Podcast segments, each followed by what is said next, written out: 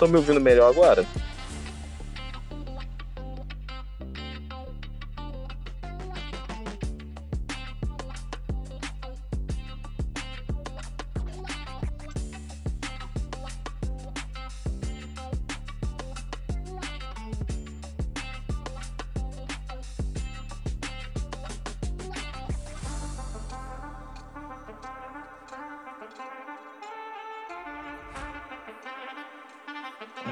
Essa garota com esse nome horroroso.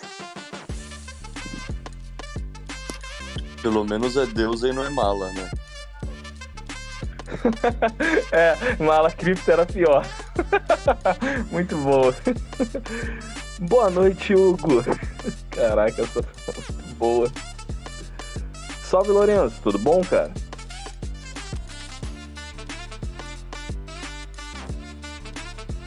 Jeff, você tá fazendo bullying com meu nome, né? Certeza. Eu cheguei ah, pela metade. E aí, gente? Eu tô lavando a louça aqui, já já com dedicação completa também. Show de bola. Bom vê-lo por aqui. Salve, Ogida. Guarda aí uns 5 minutinhos, velho. Boa noite a todos. Boa noite, Hugo. Tá tudo bom? Ah, depois do esporro que eu tomei, tá tudo ótimo. que burro que nada, porra. Ah, foi muito engraçado aquilo. Rapaz, eu suspeitei, mas como eu não entendo. Tu, ô, Caio, tu viu? Eu, eu fui colocar uma foto de um rig de mineração, eu coloquei de ring de, de Ethereum. Cara, eu vi, mas eu vou te falar que esse erro é bem comum na real, assim. Tipo... não, não deveria. Não deveria, mas você pesquisa rápido lá que aparece qualquer coisa, você pega, só depois você pensa, ups, isso aqui é uma placa de vídeo normal. não, é tipo, eu não sou nada técnico, assim, pra mim, tipo, eu tive que aprender por conta da mineração, assim. Se eu me mostrasse uma placa de vídeo há três meses atrás, eu não ia ter ideia o que que era sabe? Se é uma placa de vídeo, ou uma memória RAM, ou uma GPU, ou um ASIC, tipo. É, sei lá, tem um pessoal que mande essas coisas, eu não sou um deles. Nem eu. É, deu para todo mundo notar agora. É. Aí o, o, Hugo vem e fala assim, porra, isso é de como bom, como bom maximalista que eu sou, tinha que foder logo o esquema todo, né? Tinha. Boa noite, Tuco. Boa noite, Rodel. Boa noite, Henrique. Salve, salve, galera. Deixa eu mandar uma mensagem aqui pro Bantu. Ver se Bantu não tá em uma área de sombra aí, sem, sem cobertura aí pra internet. Ele, ele, quando foi ao meu podcast, estava no meio do oceano. É, Bantu é, é, é loucura.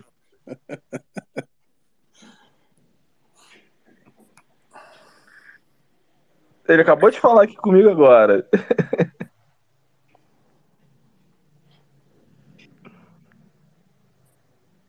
Cara, Bantu é gente muito boa.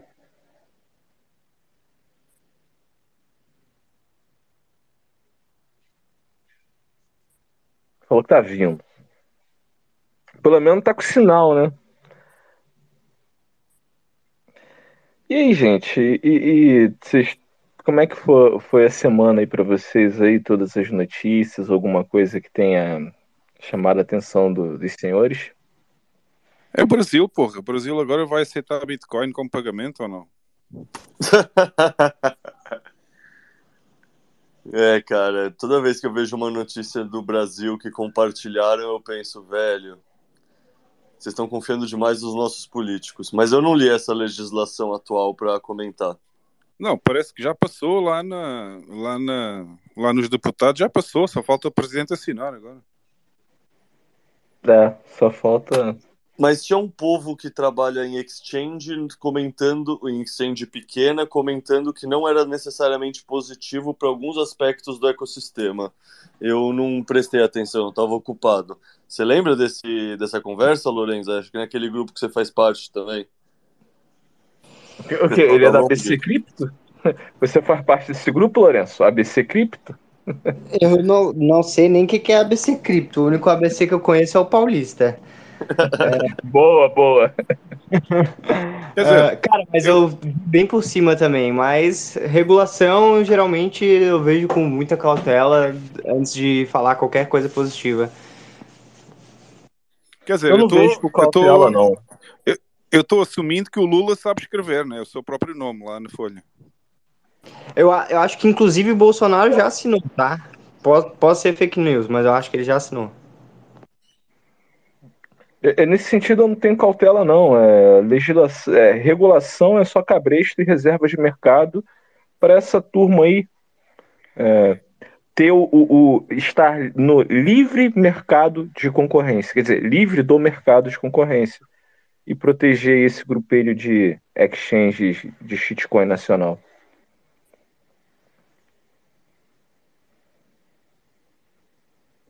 Enfim, é isso, infelizmente. Deixa eu ver aqui se o Bantu tá chegando. Vocês viram o Saifedin cantando samba hoje? Eu vi, cara, Eu não vi, porra. Tá onde? nos bitcoinheiros. É, tem que ver essa merda. Eu, como bom vascaíno que sou, nossa, fiquei feliz. Eu não sabia, ele é Vasco. Eu fiquei todo bobo. Consequentemente, o maior craque da história do Vasco, né?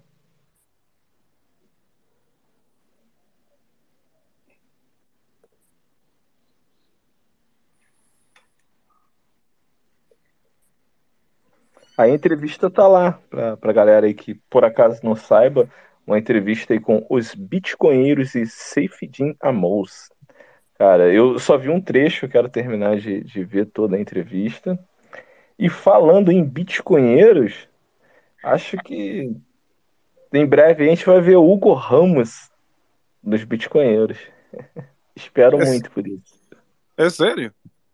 Ah, cara, em algum algum momento vai acontecer. Porra, o corno é sempre o último a saber, né?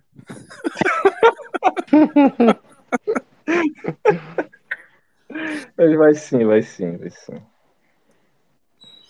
Bom, a gente, já teve começar. lá, a gente já teve lá dois deles, 50% dos bitcoinheiros já tiveram lá no, lá no Don't Trust Verify, né? Eita! Que isso, velho. O que que tá acontecendo?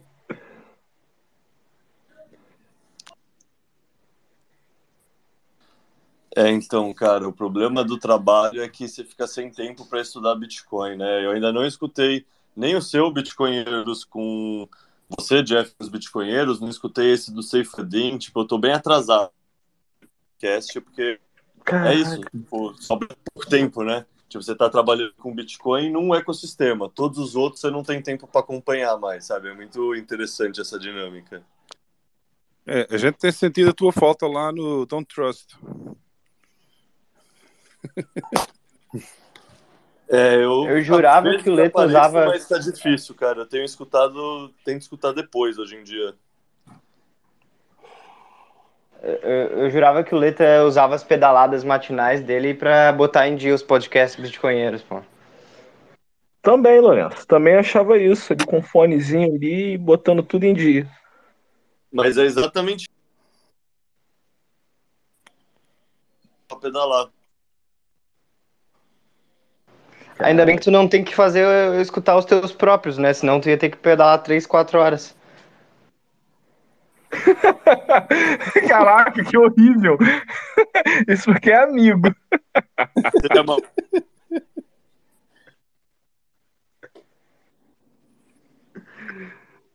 Teu, teu áudio tá um pouquinho ruim, tá? Eu- pelo menos pra mim. Não sei se vocês estão conseguindo ouvir bem o Leta. Pra mim tá travado também. Ah, tá. É, falando do Leta, é, um dia ele comentou pra mim, né, do, do, quanto ele tava nervoso é, na hora lá da entrevista com os bitcoinheiros. Bem, hoje eu sei exatamente o que tu sentiu, mas é, como, como bitcoiner, cara, que experiência incrível, assim, é, desde que eu decidi querer, né, entrar nesse mundo aí na toca do coelho e Ah, foi, foi sensacional. Eu tô muito feliz, assim, a nível pessoal, de poder passar a tarde ali com eles, assim, cara, é, foi maravilhoso, assim, a, experiência. Foi demais, assim, cara, é, pô, muito satisfatório. Olha aí, o Bantu já chegou. Chegou, chegou o Bantu. Boa noite, Bantu, tudo bom?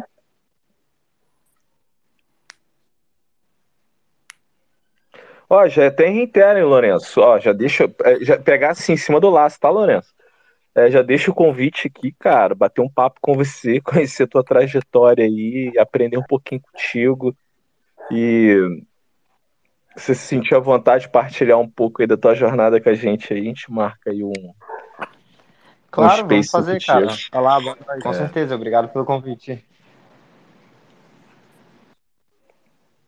Opa, agora o, time, agora o letra caiu. Olá, boa noite, consegue me ouvir? Sim, sim, alto bom som. Opa. Tudo bom, Bantu? Tudo bem. Ah, deu aqui um lag de, de alguns segundos enquanto eu subia. tudo certo aí? Tudo tranquilo? Tudo, tudo bem, já, já, já consegui apagar os fogos aqui. Desculpa o atraso. Nada, querido. É, é porque, é, porque, é porque o Bantu deve estar no meio do oceano outra vez, né? não dessa vez eu estou aqui a lutar com, com as What Miners. é isso aí, então vamos vou iniciar aqui. Salve, salve galera, boa noite, estamos na bolha. Hoje aí, recebendo aí esses ilustres bitcoinheiros, Leta, Hugo Ramos e Bantu e bater um papo aí, aproximadamente uma hora e meia, duas horas aí, para a gente aprender um pouco mais aí da, dos tipos de mineração, como cada perfil poderia estar tá, tá ingressando e se beneficiando desse mercado e se desenvolvendo no Bitcoin. E é com muito prazer que recebo vocês aqui e agradecer, né, a vocês partilharem um pouquinho do tempo e do conhecimento de vocês.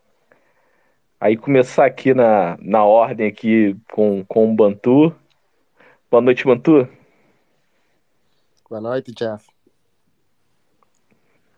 Tudo tranquilo aí? Como é que tem sido as coisas? Sentindo falta de conversar com você, cara. Olha, já estamos no, no pico do bear market, né? Então a mineração é, é, teve que passar as últimas três, quatro semanas, na verdade, dois, três meses já a deixar tudo mais eficiente, né? Porque os, os, os lucros para os mineradores, quem continua no jogo, como eu, eu mandei no meu tweet uma vez, é, é uma lenda, né? Porque os lucros nunca tiveram tão baixos, né? Lucros, entre aspas, quando pensas isso em como negócio. Então precisava ser eficiente e, e melhorar a operação aí. Então tenho estado bem ocupado com isso. Entendi. Quais são os grandes desafios desse bear market? É, acho que todo minerador diria, né? Primeiro é que a dificuldade está no all-time high, né? Está o mais alto que, que já teve. Acho que daqui a cinco, cinco dias provavelmente vai cair. Vamos, vamos torcer que, que seja isso que acontece, mas está previsto para cair um pouquinho a dificuldade. E basicamente, né? em outras palavras, o interesse das pessoas minerarem está o mais alto de todos os tempos e, e, com preço baixo, né? Obviamente as margens ah, são, são comprimidas, é o que está acontecendo agora. Entendi. Caramba! Interessante isso. Hugo, em relação a esse, esse bear market, como é que é, como é que é essa realidade aí para ti aí? É, oportunidades, desafios, dificuldades? Qual bear market? Não entendi essa parte aí. Onde é que, onde é que ele está que eu não vi ainda? não, antes de mais, deixem-me só, deixem só dar um abraço aqui às pessoas que eu já estou mais familiarizado. Um grande abraço ao Leto, um grande abraço ao Bantu, que também esteve connosco há uns dias lá no podcast.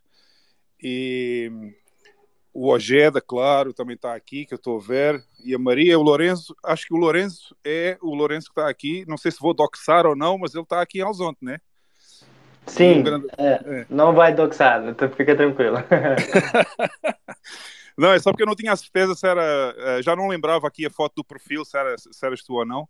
E um abraço ao Lourenço e à Maria, que eu conheci pessoalmente aqui em Alzonte há uns dias atrás, já estamos aí juntos, foi muito bom conhecer. E um abraço a toda a gente que está aí, no, aí na, aqui a ouvir a bolha hoje também. Relativamente ao bear market, eu continuo a achar que vocês têm que fazer um zoom out. E, e, eu, na minha opinião, não há bear market nenhum. Nunca houve bear market em Bitcoin até hoje, porque ela nunca voltou ao zero. Portanto, não há bear market. Agora, depende, de cada, depende da visão de cada um. Uh, eu tenho sempre o gráfico com os 10 anos da Bitcoin e ela está sempre a subir. Portanto, um, para mim não tem sido desafio nenhum. Eu continuo a fazer a mineração, continua lucrativa. É, enfim, acho que o Bantu também, também, senão já não fazia, não é? Se houvesse um bear market a sério, já tínhamos desligado todas as máquinas e nesta altura eu acho que estamos a chegar ao fim daquilo que seria de esperar o mínimo dos mínimos do preço da Bitcoin, portanto eu acho que daqui para a frente vamos ver uma lateralização e continuação de subida, talvez. Ah, se lateralizar eu agradeço, é, dá mais tempo de eu acumular satzinhos. Olha, eu... Hugo, o, jogo, o jogo, né, sempre tem mais satoshis no final do mês do que no princípio, né? E, maxima, e maximizar o número de satoshis. Então, quando eu digo em, em melhorar a operação nesse, nesse sentido, né? Cortar desperdício, um, ver o pessoal, né? Se tem o pessoal um pouquinho a mais do que talvez precisa, coisas do gênero, mas é o que disseste, né? Se tivesse, se tivesse a perder dinheiro, dinheiro ou satoshis, não estaria, não estaria com máquinas nenhuma ligada, obviamente. E também é essa é uma oportunidade de expansão, né? É outra coisa que eu estou a fazer. Mas eu queria, mas só oh, Bantua, deixa-me fazer uma pergunta. Eu sei que é uma pergunta assim maliciosa, mas eu, mas eu tenho que fazer esta pergunta porque eu queria saber a resposta do miner. Se por acaso a mineração começar a, a, a o break-even, ficares, a linha, ficares abaixo da linha do break-even durante um mês ou dois que seja, tu vais desligar máquinas ou não? Obviamente que não. Era isso que eu queria ouvir. Olha, eu sempre penso, ah, que os satoshis que estás a produzir hoje, hoje, podem até estar no negativo hoje, mas não significa que vão, vão estar no vermelho daqui a 3, 6, 1 ano, 2 anos, 3 anos. Tipo, quanto mais tempo passa do tempo que você melhorar aquele satoshi, mais, mais lucrativo ele se torna. Né? Então, obviamente, nem que fosse por 6 meses, eles ligariam os equipamentos. É exatamente, era exatamente, é, é exatamente a mesma resposta que eu daria se fizessem esta pergunta a mim era se eu era capaz de aguentar dois, três, seis meses a fazer mineração no negativo para, para que depois compensasse quando o preço da Bitcoin voltasse acima, eu iria dar exatamente a mesma resposta que o Bantu. E olha, tem vários motivos para isso. Né? Os mineradores são. Uh, nós estamos a falar muito de leverage né, nos, nos, últimos tempos, da alavancagem, mas os mineradores são os que mais fazem long do BTC, basicamente, porque não só você é. tem um ativo, como você tem as máquinas para produzir uh, bitcoins no futuro. Né? Então, nós, temos, nós somos os maiores leverage agents que existem no mercado. Então... É, isso é uma verdade também, isso é bem verdade.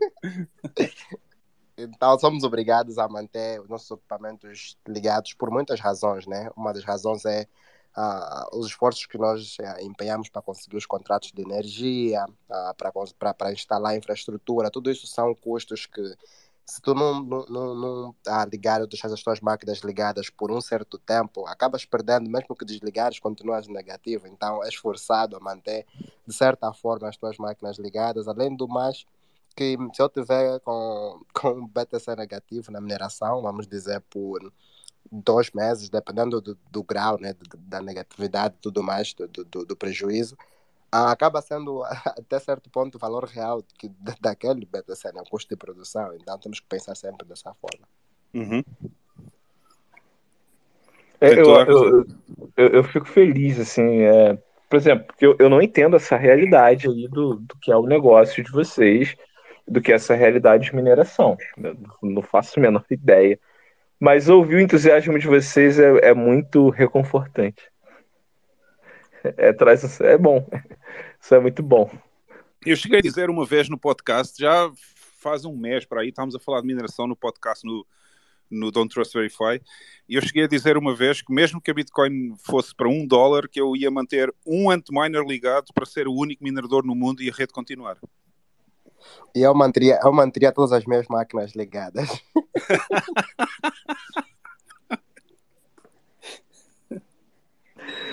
Bantu, posso fazer uma pergunta muito simples? Por quê? Porque ah, no curto prazo, né, o preço do Bitcoin é, é, uma, é basicamente como uma máquina de votação, né? Mas no longo prazo é como uma, uma máquina de pesar, né? Então, no longo prazo é o que importa, é o, o Bitcoin tem peso. Então, no longo prazo vai refletir o valor verdadeiro, no curto prazo vai ser só o ruído, né? Do, do, do, de quem, quem grita mais alto, basicamente. Só resta saber é quem é que aguenta ou, ou, melhor, quanto tempo é que os mineradores aguentam fazer a mineração no negativo? Porque estamos a falar, eu não sei qual é a realidade do Bantu em termos económicos, mas eu acho que ele não deve ter leverage, não deve ter feito crédito para comprar máquinas, acho eu, porque se, para ele falar assim é porque não tem crédito para pagar, não é? Agora, há muitos mineradores gigantes aí pelo mundo que têm uma leverage brutal porque investiram muito dinheiro, fizeram muito crédito nos bancos para comprar miners e muito provavelmente alguns deles não iam aguentar uh, ficar mais do que seis meses a fazer mineração no negativo, não é? Portanto, há que ver também qual é o grau de negatividade que existe nos lucros e, e toda essa parte. Exatamente, Hugo. Olha, não só muitos dos mineradores ah, pegaram dívida de leverage dos bancos para comprar os seus equipamentos, mas compraram no, no, no topo do mercado, né? Quando as máquinas, quando uma S19 95 TH custava 12, 13 mil dólares, eles, o que eles fizeram, né? Porque naque, naquela época os cálculos faziam sentido, entre aspas, né? Eu, eu não comprei nada nisso, nesse tempo. Porque... Podes te rir de mim, Bantu. Podes te rir de mim porque eu comprei, eu comprei umas quantas máquinas a 11 mil. Opa, mas não eram, opa, mas não eram, de, não eram de 95, eram de 104, era o S19 J Pro. Menos mal, menos mal. Eu acho que todos os mineradores cometeram esse crime. É, como minerador, eu também já comprei máquina a 9 mil dólares. É, graças a Deus vendi elas, mas também quase morri com elas na mão. Mas eu acho que a, a pergunta é bem interessante. Lá na, lá na empresa, desculpa entrar assim de gaiato, eu tô dirigindo, mas eu estava ouvindo aqui há um tempo é, eu acho bem boa interessante noite, essa Maia. pergunta. Boa noite, boa noite. É, eu acho bem interessante a pergunta: quanto tempo o pessoal dura no negativo? É, posso dizer o que, que a gente está fazendo lá na FMI. A gente captou dinheiro a mercado, é, se preparando para expandir agora. Eu acho que as métricas agora vão ficar muito boas. O preço do Terahash a gente está conseguindo encontrar ao mesmo preço que a gente encontrou em 2017, 2018. É, e existem algumas operações com energia menos de 3 centavos que ainda são muito, muito lucrativas. Para nós, não faz diferença, porque a gente roda o Bitcoin para sempre, se assim, se assim puder. É, mas tem muita operação boa aí com, com bom potencial, mesmo nesse cenário ruim que a gente está agora. Olha, é como um concurso de, de, de, quem, de quem segura a, a, respiração por mais tempo, né? E olha, que eu estou bem ansioso para ver o pessoal começar a se, se afogando. Já está a chegar, nessa né? é primeira vez que vamos ver provavelmente mais de 6% de, de, de downward difficulty, né? A dificuldade, difficulty adjustment para baixo. Vai, vai acontecer, mas historicamente é, historicamente no nosso setor é engraçado, né? Temos 13 anos aí de Bitcoin, então historicamente é bem curto, mas é, se a gente pensar, o, o toda vez que o, o, a mineração entrou num, num, período muito ruim, a dificuldade também cai bastante porque os mineradores entram em capitulação, né? A galera começa a quebrar a, a turma do leverage. É, a gente conseguiu captar um dinheiro muito bom a valores muito baixos e podemos aguentar aí o preço bem abaixo de 10 mil por um bom, bom, bom tempo antes de começar a queimar reserva. Agora tem gente que fez dívida com Bitcoin a 60 mil, né? Aí não tem como salvar um cara desse. Aí Darwin faz o trabalho dele e na Natural Selection vai, vai vencer. É, eu também é, fiz é... os meus... Oh, desculpa aí, isso... Não, eu só ia dizer que já, já estamos a assistir à capitulação da Genesis a Genesis, apesar de ser uma empresa maioritariamente na área da, da, das finanças, também faz muita mineração e eu acho que eles já estão já estão com corda no pescoço. Olha, o problema ah, nesse, nesse bull market já, já, falta... Ah, vai lá, vai lá. Falar. Não, eu ia, eu ia comentar. É, a gente, como vendeu uma operação nos Estados Unidos, a gente passou, conheceu muita, muito minerador nos Estados Unidos. Né? E passou por todo aquele processo do diligence louco que a gente vendeu para CleanSpark, a nossa operação. CleanSpark hoje é uma das maiores operações de, de Bitcoin nos Estados Unidos. É, tem muita gente que tá, vai abrir Chapter 11, vai abrir bankruptcy, é, vai entrar como se fosse assim, dever tudo, eles vão ficar um tempo assim, depois eles vão sair. Porque é interessante também quebrar nos Estados Unidos e depois voltar e reabrir. É, é interessante isso num, num, ponto de vista fiscal e, e contábil, é, então vocês podem ter certeza que muita gente vai dizer que quebrou. A Foundry é uma que pode dizer que quebrou. A Genesis talvez diga que quebrou, mas se tu pegar os ativos que eles têm e o quanto eles fazem de Bitcoin por mês, eles não estão quebrados, muito pelo contrário.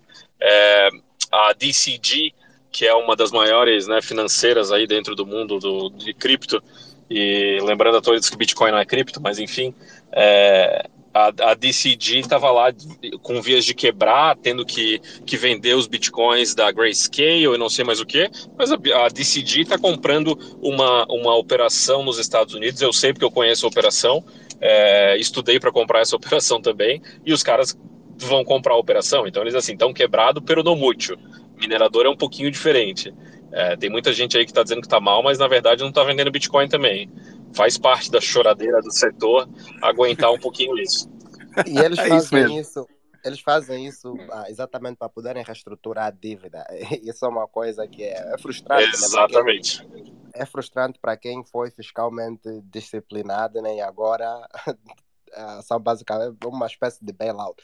Mas ah, é, é a vida, né? Fazer o quê? É a vida.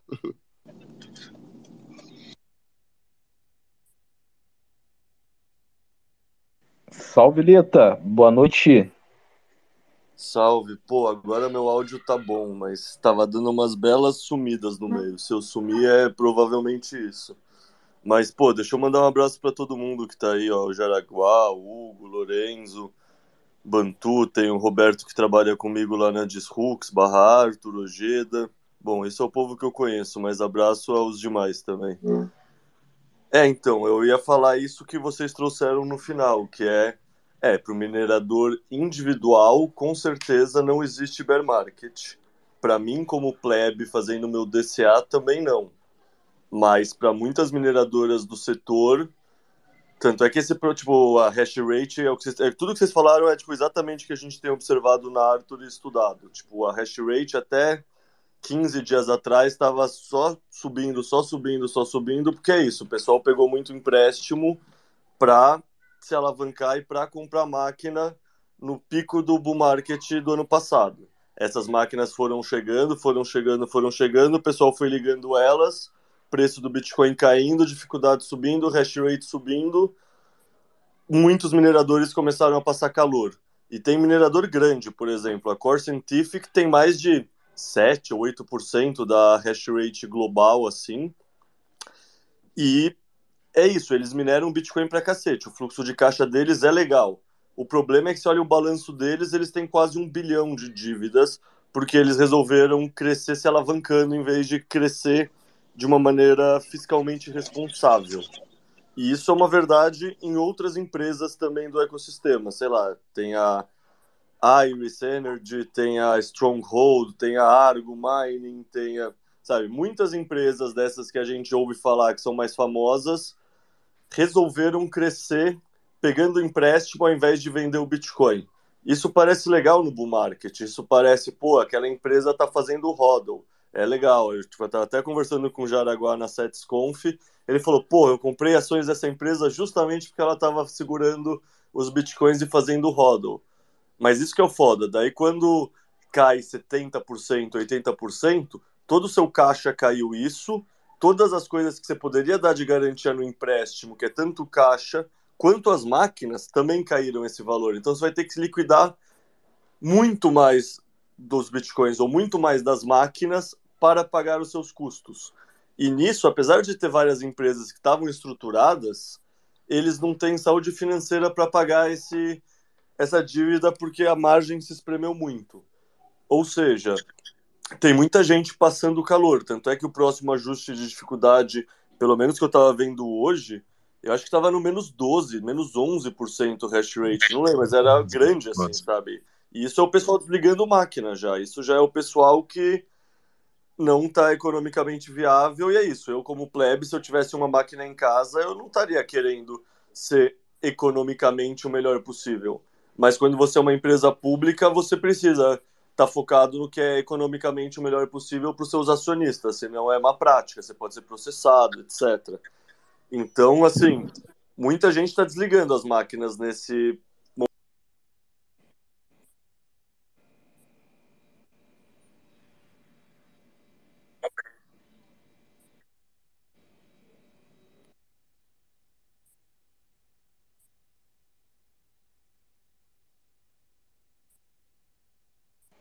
Que eu acho que ele caiu de novo.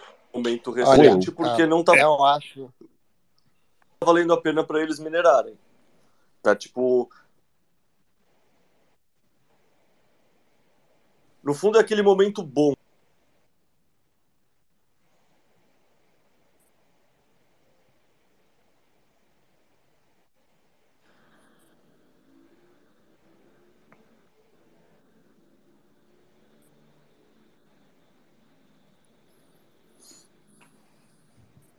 Eu caí?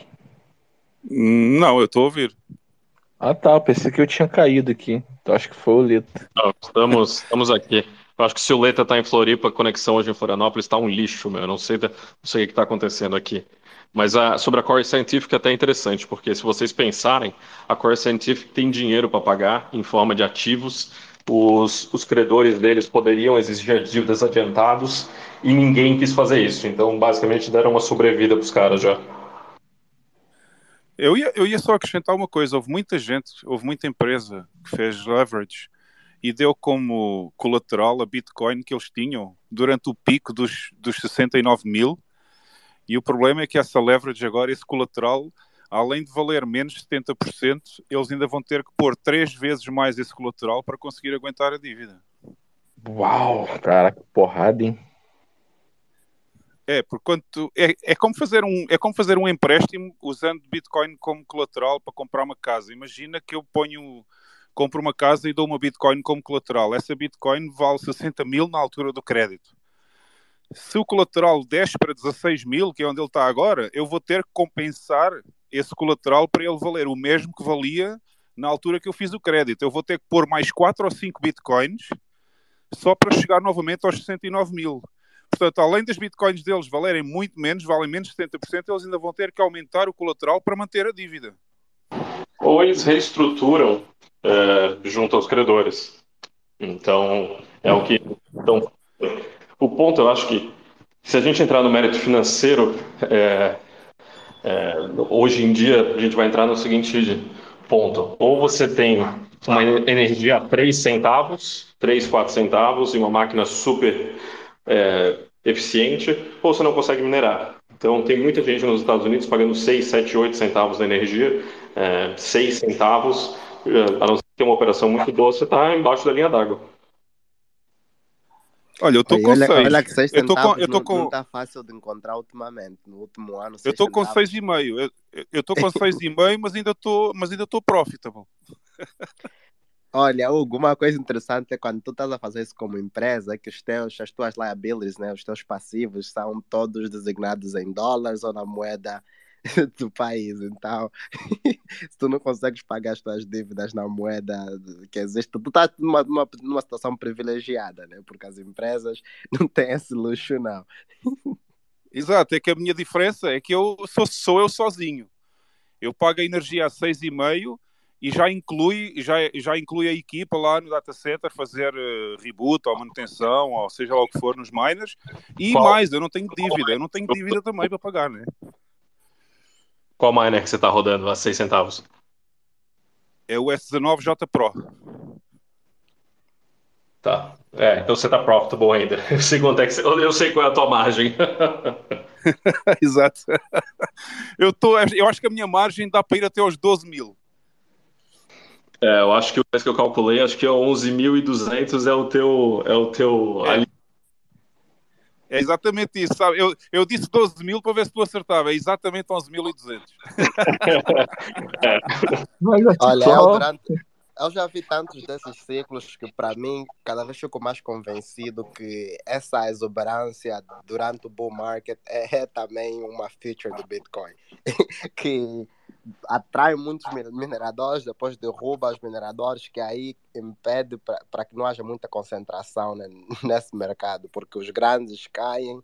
Os, é, é, sempre assim, todo, vamos dizer, se a pessoa acredita em ciclo, né? todo ciclo, basicamente é o que acontece. O, grandes... ciclo ensina, né? O detalhe, o detalhe que a gente tem que pensar, é, do ponto, eu estou falando da mineração industrial agora, é, do Maia, ponto da mineração Maia, industrial. esse ponto, Deixa eu fazer uma pergunta de leigo, sabe? Assim, tipo, do cara que está de fora desse cenário.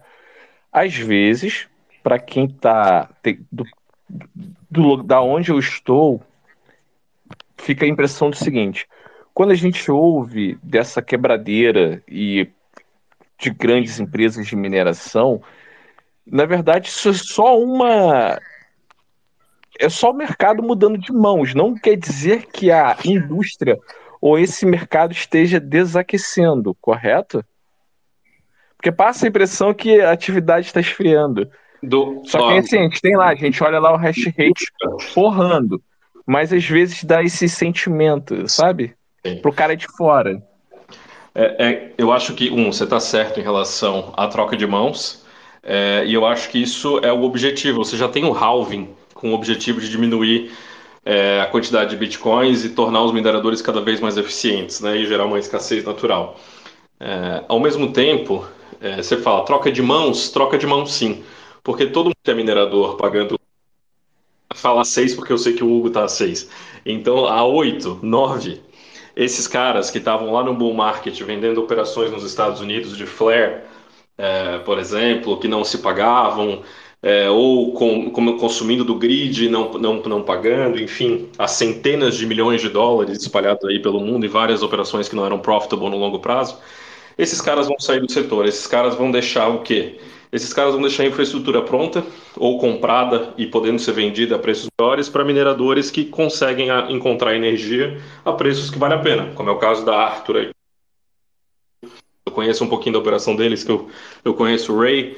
É, é, nós, na Argentina, no Paraguai e nos Estados Unidos também, estamos todas as operações abaixo de 3 centavos, entre 4,5, que é uma operação minúscula que a gente tem no Texas, está 4,5, eu já não gosto, todas as outras são abaixo de, de 4, 3,5, 3.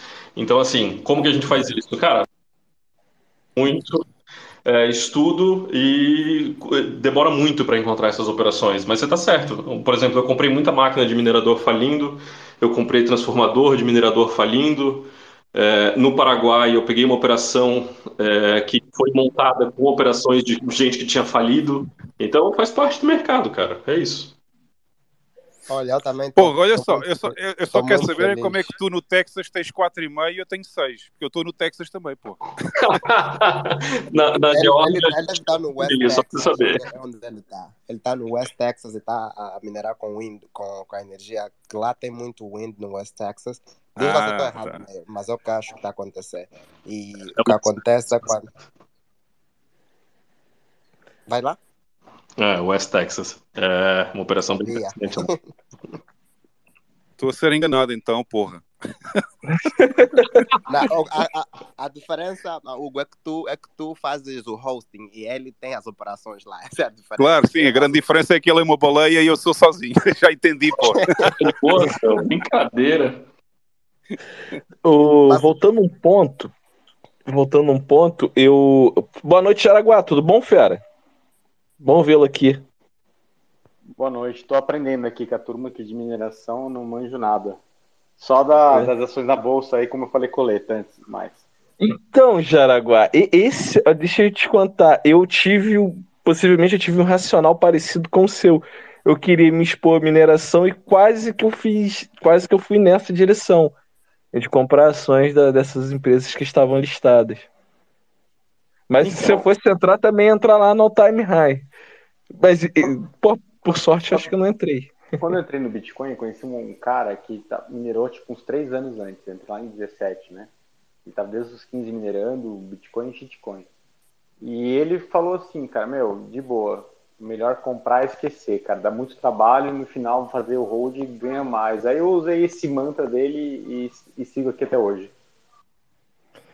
Entendi, mas eu ouvindo os sorrisos e a felicidade do Bantu e do Hugo, sei lá, me convenço do contrário, talvez. É que a mineração é um negócio bonito, é um negócio tem um tesão intelectual por trás, assim. Tipo, com certeza é mais trabalhoso, com certeza tem a manutenção de todas as máquinas, tem essa parte de buscar contrato de energia, ter acesso à energia barata, tem que pensar em risco jurídico, é tem toda uma camada de complexidade própria. Conforme você vai entendendo, Cara, é um tesão, tá ligado? É, é um bagulho que é legal trabalhar. Eu concordo em gênero e grau. É muito legal. E olha, uh, olhando né, do, do, do, de uma perspectiva comercial, ainda existem muitos produtos que eu acho que não existem para mitigar o risco, porque eu acho que se tivéssemos que falar sobre o, o tema né, desse, desse bull market e agora o bear market, o que, o que aconteceu no bull market é que muita gente não teve boa capacidade de gerir risco. E, e quando tu estás a fazer mineração profissional como, como um negócio, tu não pode simplesmente fazer como. A, a perspectiva é bem diferente de alguém que está a fazer ah, só para poder honrar o, o, o, o, Bitcoin, né? Porque quando tu estás a fazer mineração, tu tens que pensar em. Por, o Meyer falou aqui um pouquinho, né? Que ele levantou um monte de dinheiro no bull market e agora está tentar expandir no bear market. E eu, pelo menos, a minha operação, eu, eu não tenho investidores, não tenho nada, é tudo comigo, mas é uma operação com um certo tamanho, né? E, e, e eu apliquei muitos desses princípios, tentei ao máximo, uh, pelo menos uh, os fundos que eu fazia na admiração, que eu olhava como uma empresa, eu tentei ao máximo aplicar muitos princípios de, de, de gerenciar risco para poder expandir durante o, o bear market. Por isso é que eu estou feliz agora, porque tomei ações, né, que na época até poderiam parecer que eh, tava, estaria a perder um pouquinho e tudo mais, quando o Bitcoin subia 10, 15% por dia, você às vezes pensa, será que está fazendo certo? Mas é bom continuar com a tua estratégia, porque eu já vi isso acontecer vez após vez, em mineração e, obviamente, as pessoas que tomam as decisões certas agora são recompensadas com máquinas mais baratas e quem não tomou decisões tão boas é, é, é, é punido, né? mas é, é assim que o capitalismo funciona, é assim que, que a mineração é, funciona também. Eu acho que só tem um, um parênteses, que eu acho que esse é o último ciclo que a gente vai ver dessa forma porque os atores novos na mineração são empresas de energia. Então você está ouvindo falar de Shell, você está ouvindo falar. Eu estou muito na Argentina, que a gente está colocando um projeto lá. Todas as empresas de petróleo da energia de, de, da Argentina estão indo minerar. Já a YPF, que é uma estatal argentina, já está com um projeto de mineração rodando, com containers rodando. É, você tem NG, NGA, que é, a, que é a norueguesa, utilizando as plataformas de petróleo deles para fazer mineração.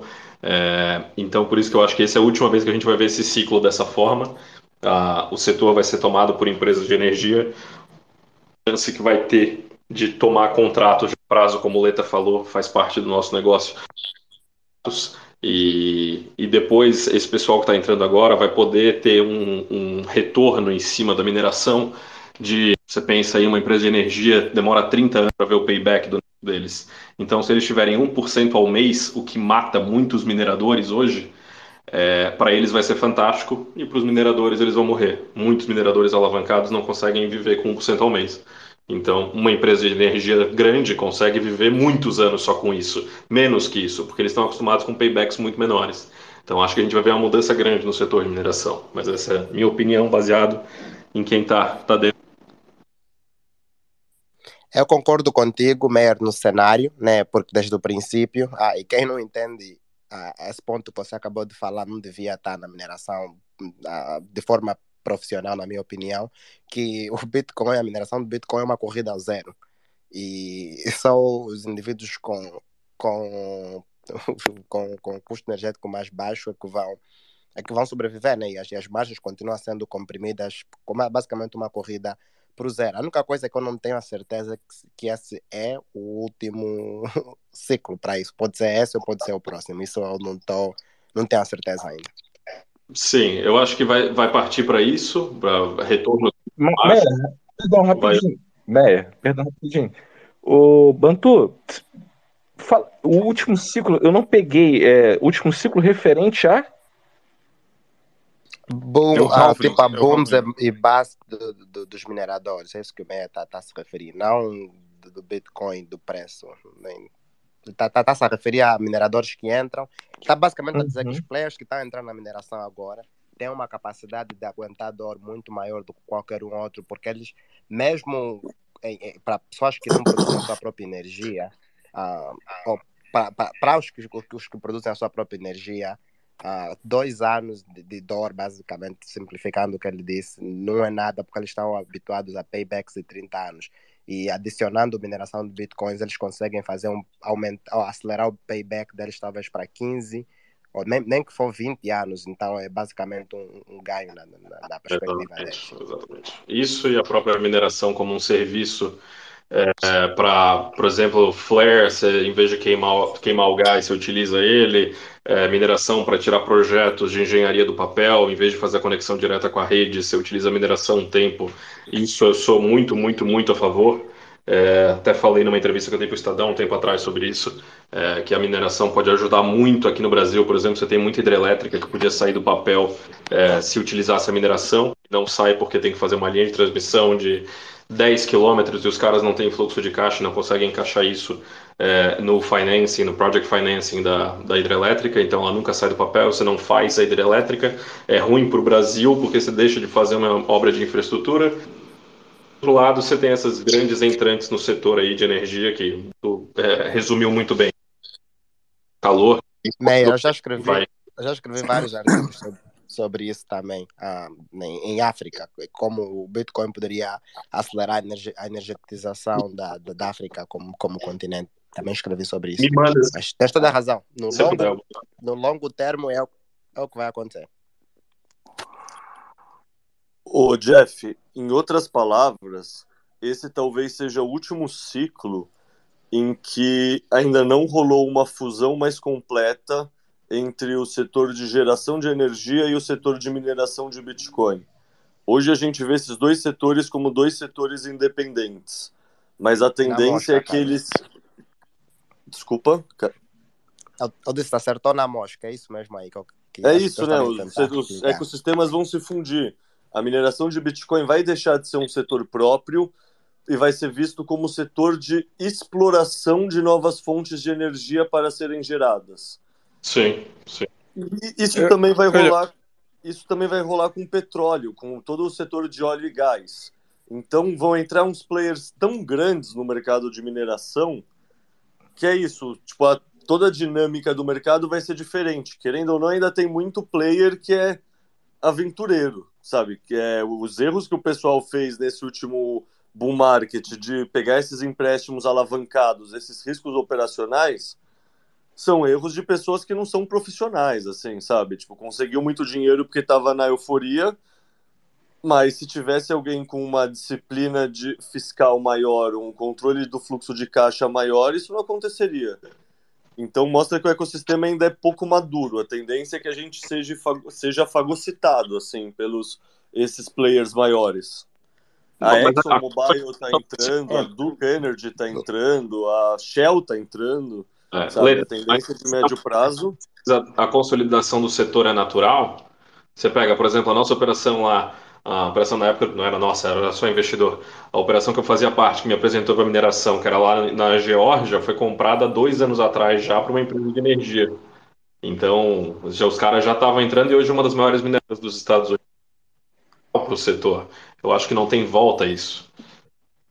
Tá, Oh, Maier, eu, queria só, eu queria só fazer uma pergunta ao Maier, ao Bantu e ao Leta. Eu concordo plenamente com essa história da consolidação e eu acho que o futuro vai haver muita empresa que gera energia também na mineração e vai acabar com muitos dos mineradores que existem hoje. Ah, Mas a minha pergunta é: e o que é que vocês acham que vai acontecer com a regulação do mercado energético que os Estados Unidos e a União Europeia querem cada vez mais passar para a energia renovável, que toda a gente já sabe não é suficiente nem para alimentar os países, quanto mais a mineração, e querem proibir a mineração de Bitcoin precisamente para conseguir ter mais energia na rede.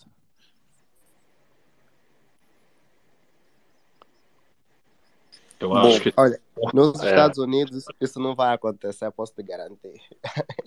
só só a, a, os mineradores já estão tão ligados com, pelo menos no Texas, com o sistema político que é, é, é muito difícil. Há dias, acho que ontem, eu vi o Greg Abbott, que é o governador lá do Texas, explicando por que, que a mineração do Bitcoin é boa para a grid elétrica do Texas. Então, quando, quando, as coisas chegam a esse ponto, pelo menos para o Texas em específico, Geórgia e, e Flórida e, e, estados que são assim mais mais mais mais ah, desregularizados em questões energéticas, eu não acho que é um problema que vai que é um problema tão grave. Pelo menos posso, posso responder a primeira parte dessa pergunta. Não lembro qual era segunda, o segundo ponto, Hugo.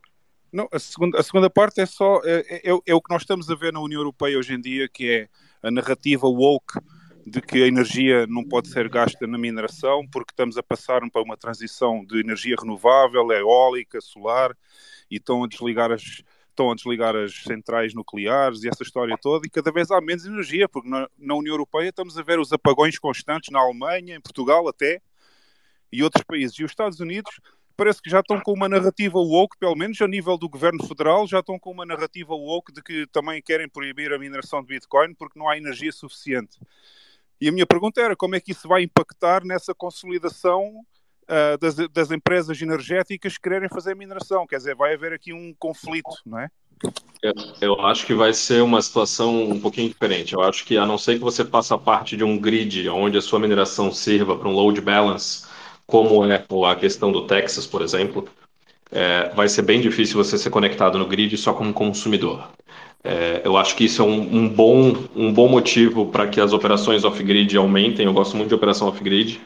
É, a não ser que você esteja ajudando o grid, eu acho que o minerador não devia estar conectado nele. Mas, e, e na União Europeia está indo para um outro lado, está indo para esse lado woke aí que você falou. Eu acho que a União Europeia está querendo fazer uma, o contrário do que a organização sempre fez, que é aumentar o consumo de energia. Você, você brigar para diminuir o consumo é um tiro no pé do desenvolvimento como um todo, não só do Bitcoin, mas da sociedade.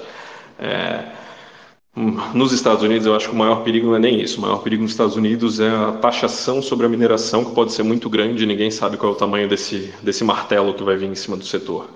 É, tem muito uhum. e pouco resultado em cima disso, mas se depender aí de um, de um partido democrata, pode ser muito grande, pode bater bastante nisso.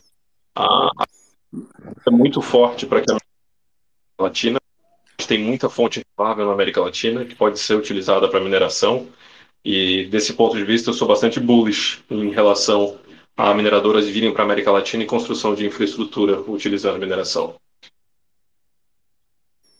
É, eu diria. Mas o...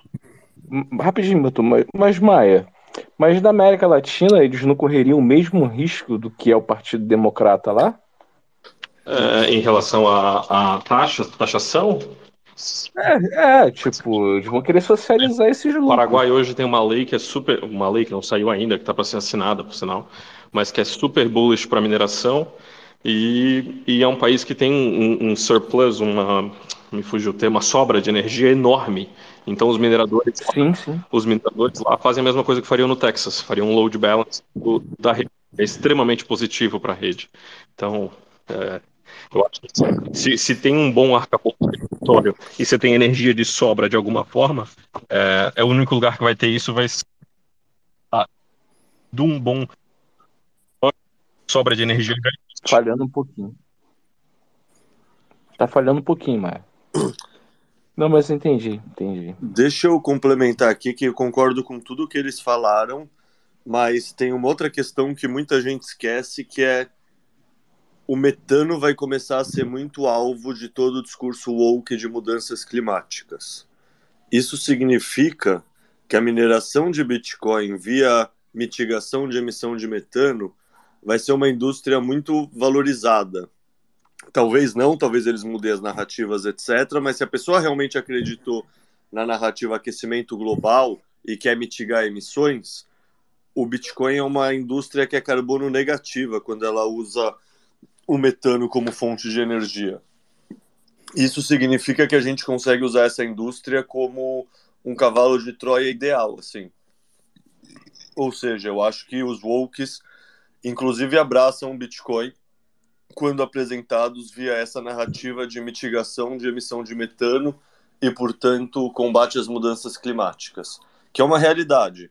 Inclusive, tem relatório da ARK Investments, acho que vocês sabem quem é, da Kate Uhum. Wood e tudo mais, que mostra que não só é uma coisa legal mitigar a emissão de metano, mas também é uma fonte tão barata de energia que tende a colocar as outras fontes de energia como não tão economicamente viáveis. Eu não lembro agora números, eu tenho mais a imagem gráfica, assim, mas é basicamente minerar Bitcoin com emissão de metano, num, no estudo deles, é mais barato do que, do que minerar Bitcoin com outras fontes de energia. Então a tendência é que os mineradores, buscando maior eficiência financeira, migrem para as fontes de energia mitigando metano. Então a rede vai se tornando cada vez mais carbono negativa e isso tira o FUD do ai, gasta muita energia para ah, olha como mitiga as emissões de carbono como um todo. É, não sei, eu acho que nos Estados Unidos está complicada essa história do metano, porque eles querem até acabar com a exploração do petróleo, que é no fundo de onde vem ahm, essa emissão de gás também.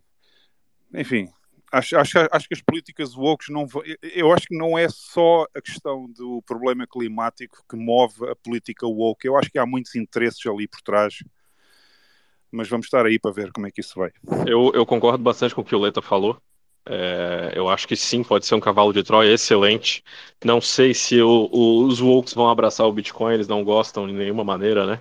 Mas eu concordo em gênero e grau. Estou até estudando uma, uma, uma operação de flare nos Estados Unidos, porque realmente é, o custo de energia que você consegue em operações de flare é muito, muito, muito bom. Mas, enfim, eu vou ter que me despedir de vocês. Foi um prazerzão fazer parte nesse curto período.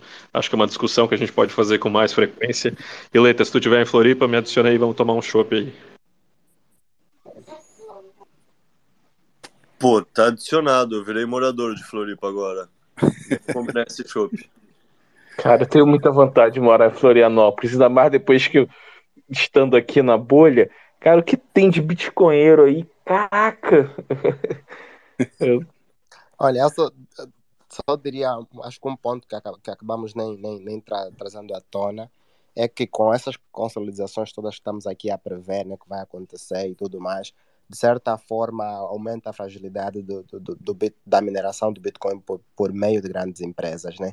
E então aí a importância de, dos plebs, né? Cada um pelo menos ter um, um, um- uma mineradorazinha em casa, né, se puder, e eu acho que isso vai ajudar bastante, porque, em primeiro lugar, é que se, se eh, na, na, sei lá, a possibilidade de, né, uma possibilidade que, que é remota, né, vamos dizer, fala aí, Ô. Bantu, Uhum. ampli- amplia esse cenário de risco aí que você falou desse. Bem, o risco é, é, é- isso é, é game theory, né? Mas o, o, o risco é, é mais ou menos dessa forma.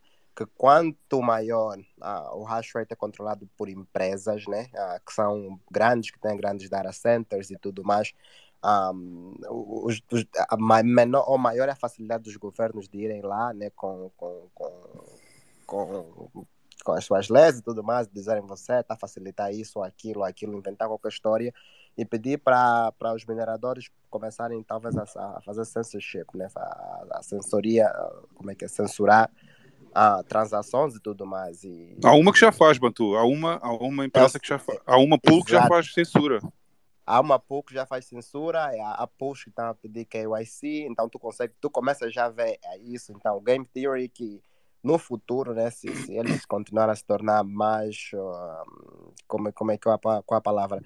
Contra o, Bitcoin, quanto à mineração do Bitcoin, isso pode aumentar em, em intensidade. Então, se cada um, Uhum. né, a, a força nesse caso tá- tá- da mineração estaria por ser distribuída, né? Por o Jeff em casa com uma máquina apenas pode fly under the radar, né? Embaixo do radar, sem saber que ele está a minerar, porque, um, vamos dizer, a, a, a, a criptodeusa como, a- como, a- como a mineradora em casa, o Bantu come em casa, um, o Ja- Jaguar come em casa, o Caio come em casa, acaba se tornando tão distribuído e agora, ah, Uhum. pelo menos pelo menos a, a Brains, né, que é, que é a Slash Pool, que, que é uma pool que é sempre muito a favor do, do Bitcoin, porque falando agora de pools, existem pools que eu odeio com todas as forças que eu tenho e mais algumas.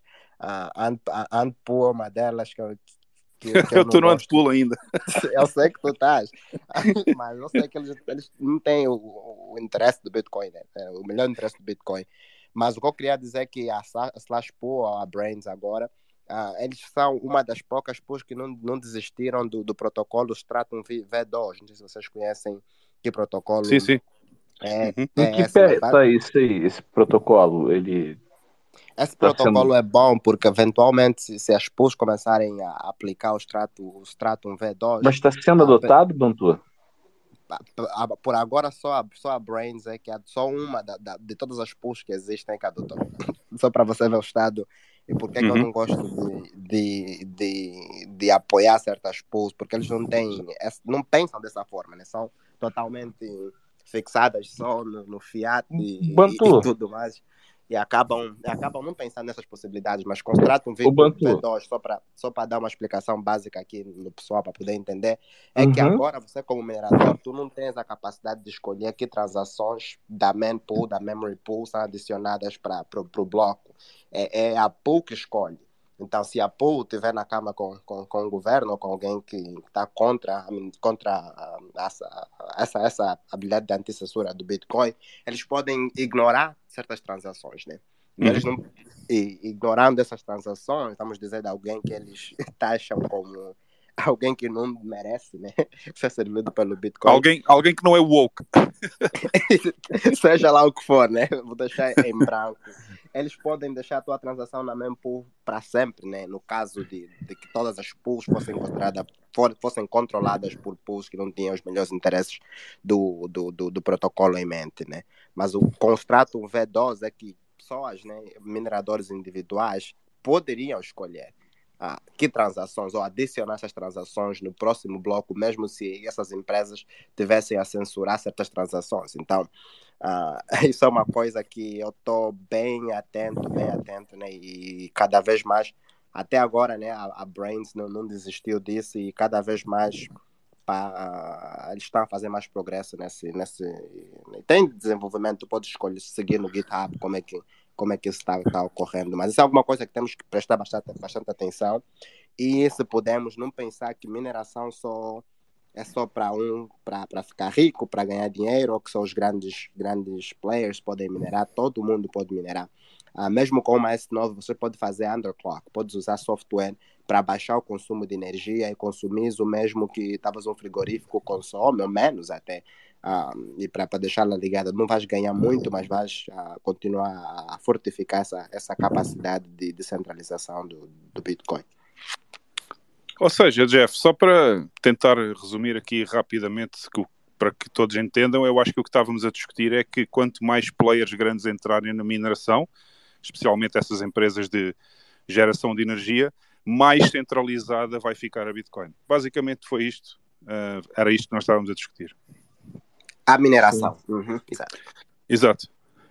Tá, Bom, a mineração, a mineração que no fundo, se a mineração é centralizada, vai centralizar a Bitcoin, vai, ou seja, vai centralizar tudo. Mas, por exemplo, a, exemplo do que aconteceu na guerra dos blocos, o, os nodes no, no seriam um, um contrapeso a isso? A única coisa que os nodes podem evitar é uma atualização da rede que não é desejada pelas, pelas pessoas que têm os nodes, ou seja, Exato. os validadores só podem dizer assim, não, nós não queremos o taproot e portanto não vamos instalar esse, esse novo cliente. E aí não entra em vigor, ou seja, não dá porque eles precisam de 90% uhum. de aprovação na rede. Entendi, entendi. Eu fiquei um pouco surpreso de, de perceber, talvez seja isso, o Bantu vai confirmar, que é em relação à fala dele, que parece, né, pelo que ele disse, que majoritariamente é, as pools não têm o ethos bitcoinheiros. Não tem quê? O, o ethos bitcoinheiros. Não, Algumas não têm. Não tem. Algumas não, têm. A maioria é, não tem. É. A Antpool, de certeza que não tem. tem. Eu só estou na Antpool por uma questão de interesse financeiro, porque eu não pago FII. Um, E, e eu sei perfeitamente que a Antpool nunca teve a Bitcoin no seu interesse do coração, portanto, desde o início. Aliás, eles começaram com o Bitcoin Cash, quando houve a guerra dos, a guerra dos blocos. Uh, era a Antpool, era a Pauline, era muitas outras pools. É, exatamente. A Antpool foi um dos maiores, uh, foi uma das maiores empresas que queria forçar os blocos a terem 8 megas e foi aí que se gerou o fork do Bitcoin. Antminer mesmo, que é agora uma das, das, das máquinas que as pessoas mais, né, mais uh, recomendam e tudo mais. Eles tiveram o ASIC Boost antes de todo mundo e não falaram para ninguém. então... É. E, e, ainda hoje há rumores, ainda hoje há rumores que as máquinas, quando são compradas, os Antminers são comprados, vêm configurados já com a Antpool, para quando a pessoa liga em casa a primeira vez, uh, as próprias máquinas ligam-se logo na Antpool e começam a fazer mineração na Antpool antes, antes mesmo de serem configuradas para qualquer outra pool. E isso representa, se nós pensarmos que eles vendem milhões de máquinas num ano, isso representa muita mineração que as pessoas estão a fazer de borla para a Antpool. Por isso é que eu... Pode falar, Bantu, pode falar. Por isso é que eu sou maximalista de Watts Miner. É um design melhor, é uma máquina que dura mais, tem muito mais qualidade, não, é, não tem tanta eficiência em termos energéticos, o que não é uma grande diferença agora, eles estão a melhorar muito nisso, mas são basicamente monstros, né? E, e é bom que as pessoas comecem a testar outras máquinas, porque a, a, a, a, a, a Antminer nunca teve o interesse do Bitcoin em mente. E também coisas como o Jack Dorsey, que está agora a desenvolver, não tem produto ainda, mas tem protó protótipos, prototypes, como é que nem sei como dizer mais isso. Protótipos. Exato, tem protótipos agora para para qualquer um, né? Qualquer um que está aqui poder minerar uma, de uma forma a descentralizar o sistema. Então, existem coisas ainda acontecendo no sistema que, que, o, que a mineração do Bitcoin daqui a dois, três, cinco anos vai ser bem diferente do que vemos hoje. E isso me deixa muito bullish, né? Ô, ô Leta, é, você que gosta muito dessa ideia, né, da monitorização da, da mineração e de alguma maneira com que isso também pudesse descentralizá-la. Não sei se é bem essa tese que você tem, ou esse olhar aí. Essa é uma tese sem, sem, sem, sem expectativa de timing, tá ligado? Tipo, é assim. Sim. No longo prazo, toda tecnologia tende a diminuir. Você pensar, você, não sei se já viu aquelas imagens de como era um computador nos anos 70, que era ocupava uma sala inteira, e hoje em dia a gente está falando por um celular que é muito mais potente que esse computador que ocupava uma sala inteira. Isso tende a acontecer com os equipamentos de mineração de Bitcoin. Isso acontecendo, e se a gente pensar, calma deixa eu voltar um passo. Se a gente pensar, o, a, o processo de mineração de Bitcoin usa energia e gera calor como subproduto.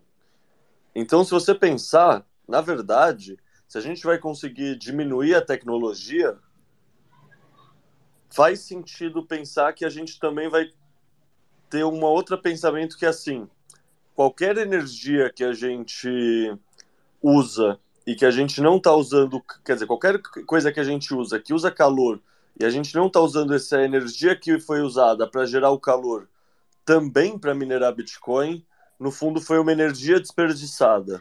Por exemplo, um fogão poderia muito bem ser aqueles fogões que são de superfície em vez de ser a gás e que é com eletricidade.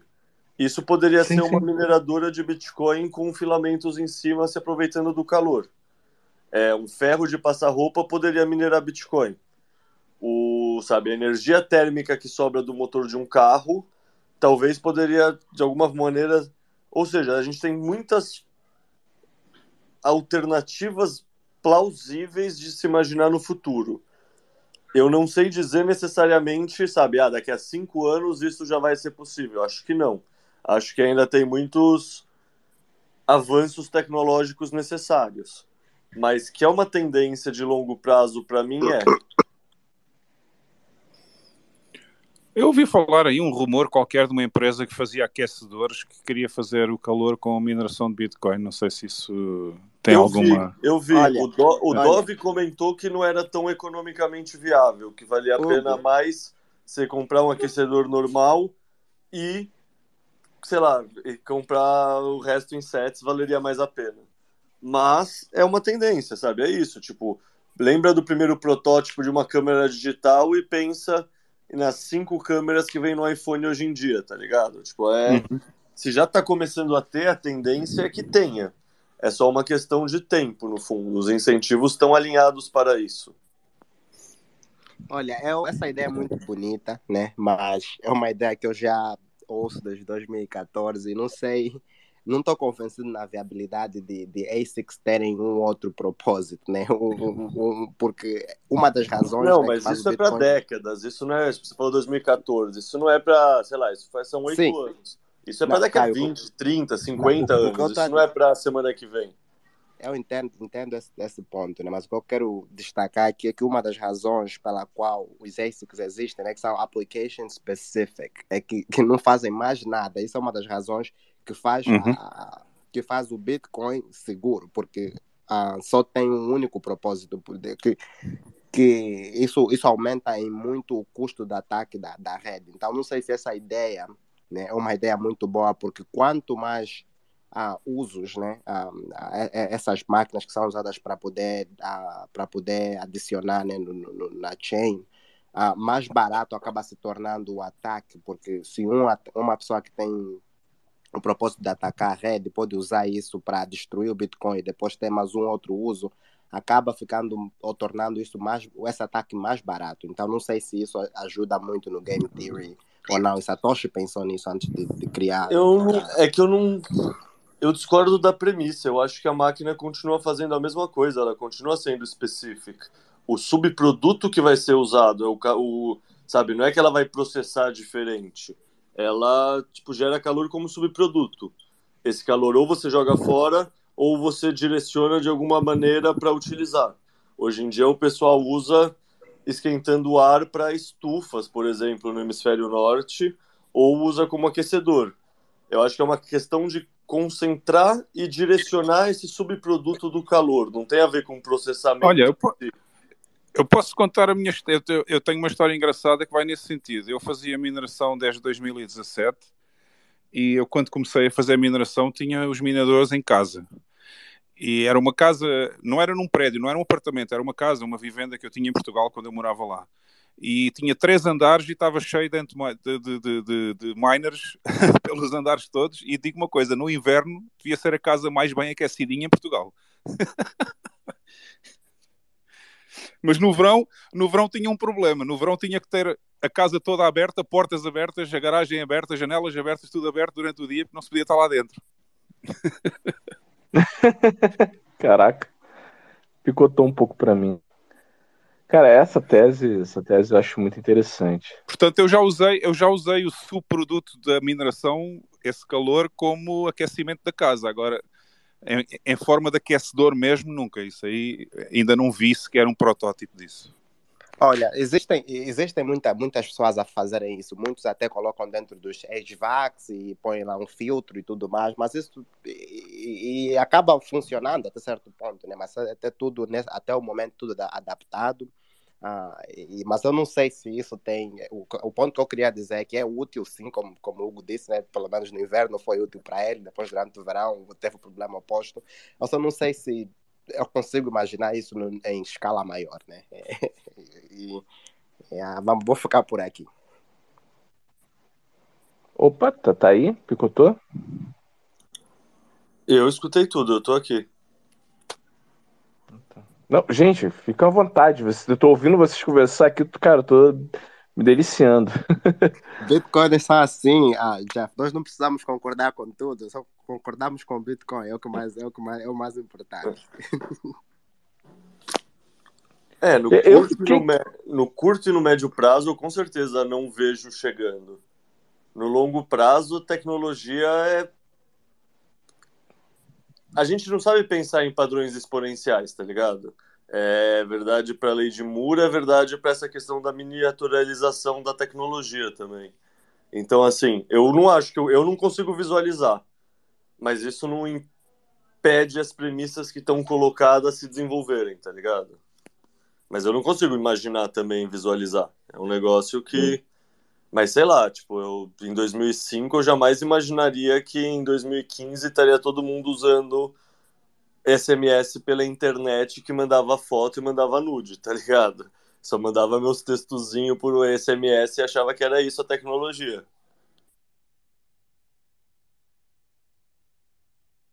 É, mas ah, olhando pelo menos a tendência da, dos fabricantes agora, né, no futuro, como você já disse, ninguém sabe, ah, é que pelo menos agora existe uma tendência de industrializar os produtos. Né? Se tu olhares para pelo menos as últimas máquinas lançadas e tudo mais, é, ah, muitas delas até são four phases, né? Mas mas eu acho que isso não vai ser competitivo, então uh, eu acho que vai, vai, vai, vai continuar nessa tendência. Só não sei até quanto vai pode cair fisica, fisicamente, o quão possível também é, porque, porque a diminuição dos, dos, dos, dos, uh, dos processors, dos processadores também, uh, acho que estamos a atingir, estamos a atingir o limite, de, pelo menos na parte do hardware, a parte física, né, do, dos, dos, dos chips, né, é, acho que sempre melhorias no software.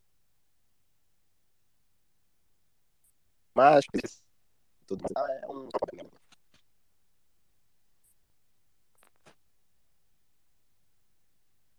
Epa, não sei, cair? Acho que caí. Alô? Não, eu te escuto não, picotado, não. mas eu te escuto. É, eu também. Minha internet também tá horrível aqui. Tá, pô, tá, tá, tá terrível. tô com muita dificuldade de ouvir. É, em alguns momentos. Acabou o mundo também. Tá chovendo pra cacete essa semana. Tá, tá tudo cagado aqui. Daí a conexão. Pra mim também. Choveu muito.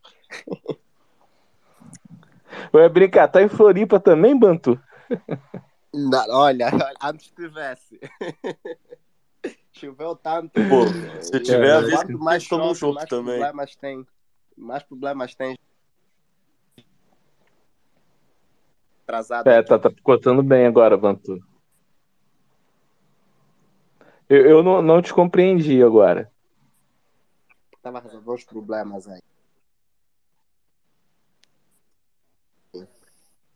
Mudando um pouquinho de assunto, vocês acabaram que falaram, remeteu a, a viagem a lugares. A SatisConf, a SatisConf 2023 fez uma pergunta lá, né? Quem, quem que gostaríamos de ver, né? O, os bitcoins gringos. Aí, claramente, cara, eu coloquei já lá, marquei Hugo e Bantu, assim, já de cara. Seria muito bom ver vocês aqui, tá com vocês. Pô, e eu que tem que vir quero. mesmo, com certeza o pessoal tem que vir. Cara, ia ser incrível, cara, tá, vocês ali. Pô, imagina um painel de mineração com vocês lá. Pô, você tá louco, ia ser espetacular. E, e já vou fazer lobby, ô, Leta, já vou fazer um lobby. Eu quero uma espécie de oficina lá da bolha para rolar isso que acontece aqui, rolar lá numa espécie de oficina lá. É, então, eu tinha conversado com o João de gravar o Botecoin lá, daí a gente só esqueceu. Pô, ah, ótimo! Certo, Foi foda. Tipo, daí a gente percebeu, caramba, a gente esqueceu de fazer tudo. É. Aí passou. Esse é muito bom. O, vou perguntar pra vocês: a centralização da, da, da mineração ela é inevitável?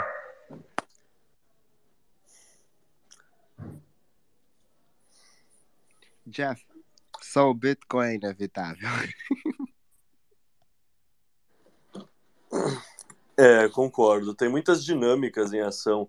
Você pensar, toda prefeitura do mundo tem aterro sanitário. Se esse aterro sanitário, ou deveria ter, porque tem lixo orgânico, se esse aterro sanitário tiver usando metano para minerar Bitcoin, ou mesmo que só as redes quiserem usar o Bitcoin para balancear a carga, isso já são redes de ao longo do mundo inteiro, já são aterros sanitários no mundo inteiro. Então, nesse sentido, talvez seja um tipo de centralização que não necessariamente a operação dos plebes vai estar numa porcentagem tão grande. Mas não é centralizado, sabe? Vai ser. tende a se espalhar. Conforme vai tendo essa fusão com o setor de energia e com o setor, setor de petróleo e depois com o setor de mitigação de metano, é, eu acho que a tendência é se profissionalizar e ficar cada vez mais business, mais negócio, estruturas maiores. Mas ainda vão ter tantas estruturas diferentes que para mim é difícil chamar de centralização. Interessante, bom ponto. Hugo? É complicado, eu acho que não. Eu acho que não vai haver centralização da mineração porque os, os shitcoiners têm a mania de dizer que a Bitcoin também é centralizada porque existem só seis ou sete ou oito grandes pools que fazem a mineração toda no mundo, mas isso não tem nada a ver com centralização. Uh, eu acho que a tendência vai ser uma dinâmica, a, a, a dinâmica vai seguir o interesse económico e o interesse político. Uh, como nós vimos na China, houve, houve, a proibição da mineração na China, no entanto, continua a haver 10% de mineração, ou melhor, 10% do hash rate continua a vir da China. Uh, nos Estados Unidos, eventualmente proibirem a mineração por causa das políticas woke, eu acho que os mineradores vão sair, vão vir para a América Latina, América do Sul, América Central, por aí fora.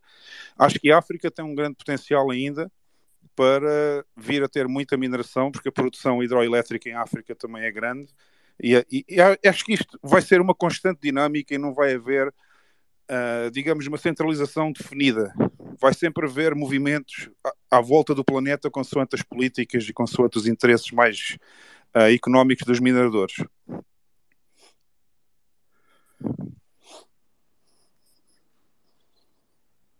Boa noite, pessoal. Caio, Caio, Leta, Leta, Caio, Hugo, Bantu, o Jeff pediu para seguir aqui. Bantu, se você quiser comentar sobre a pergunta do Jeff, acho que faltou você, por favor.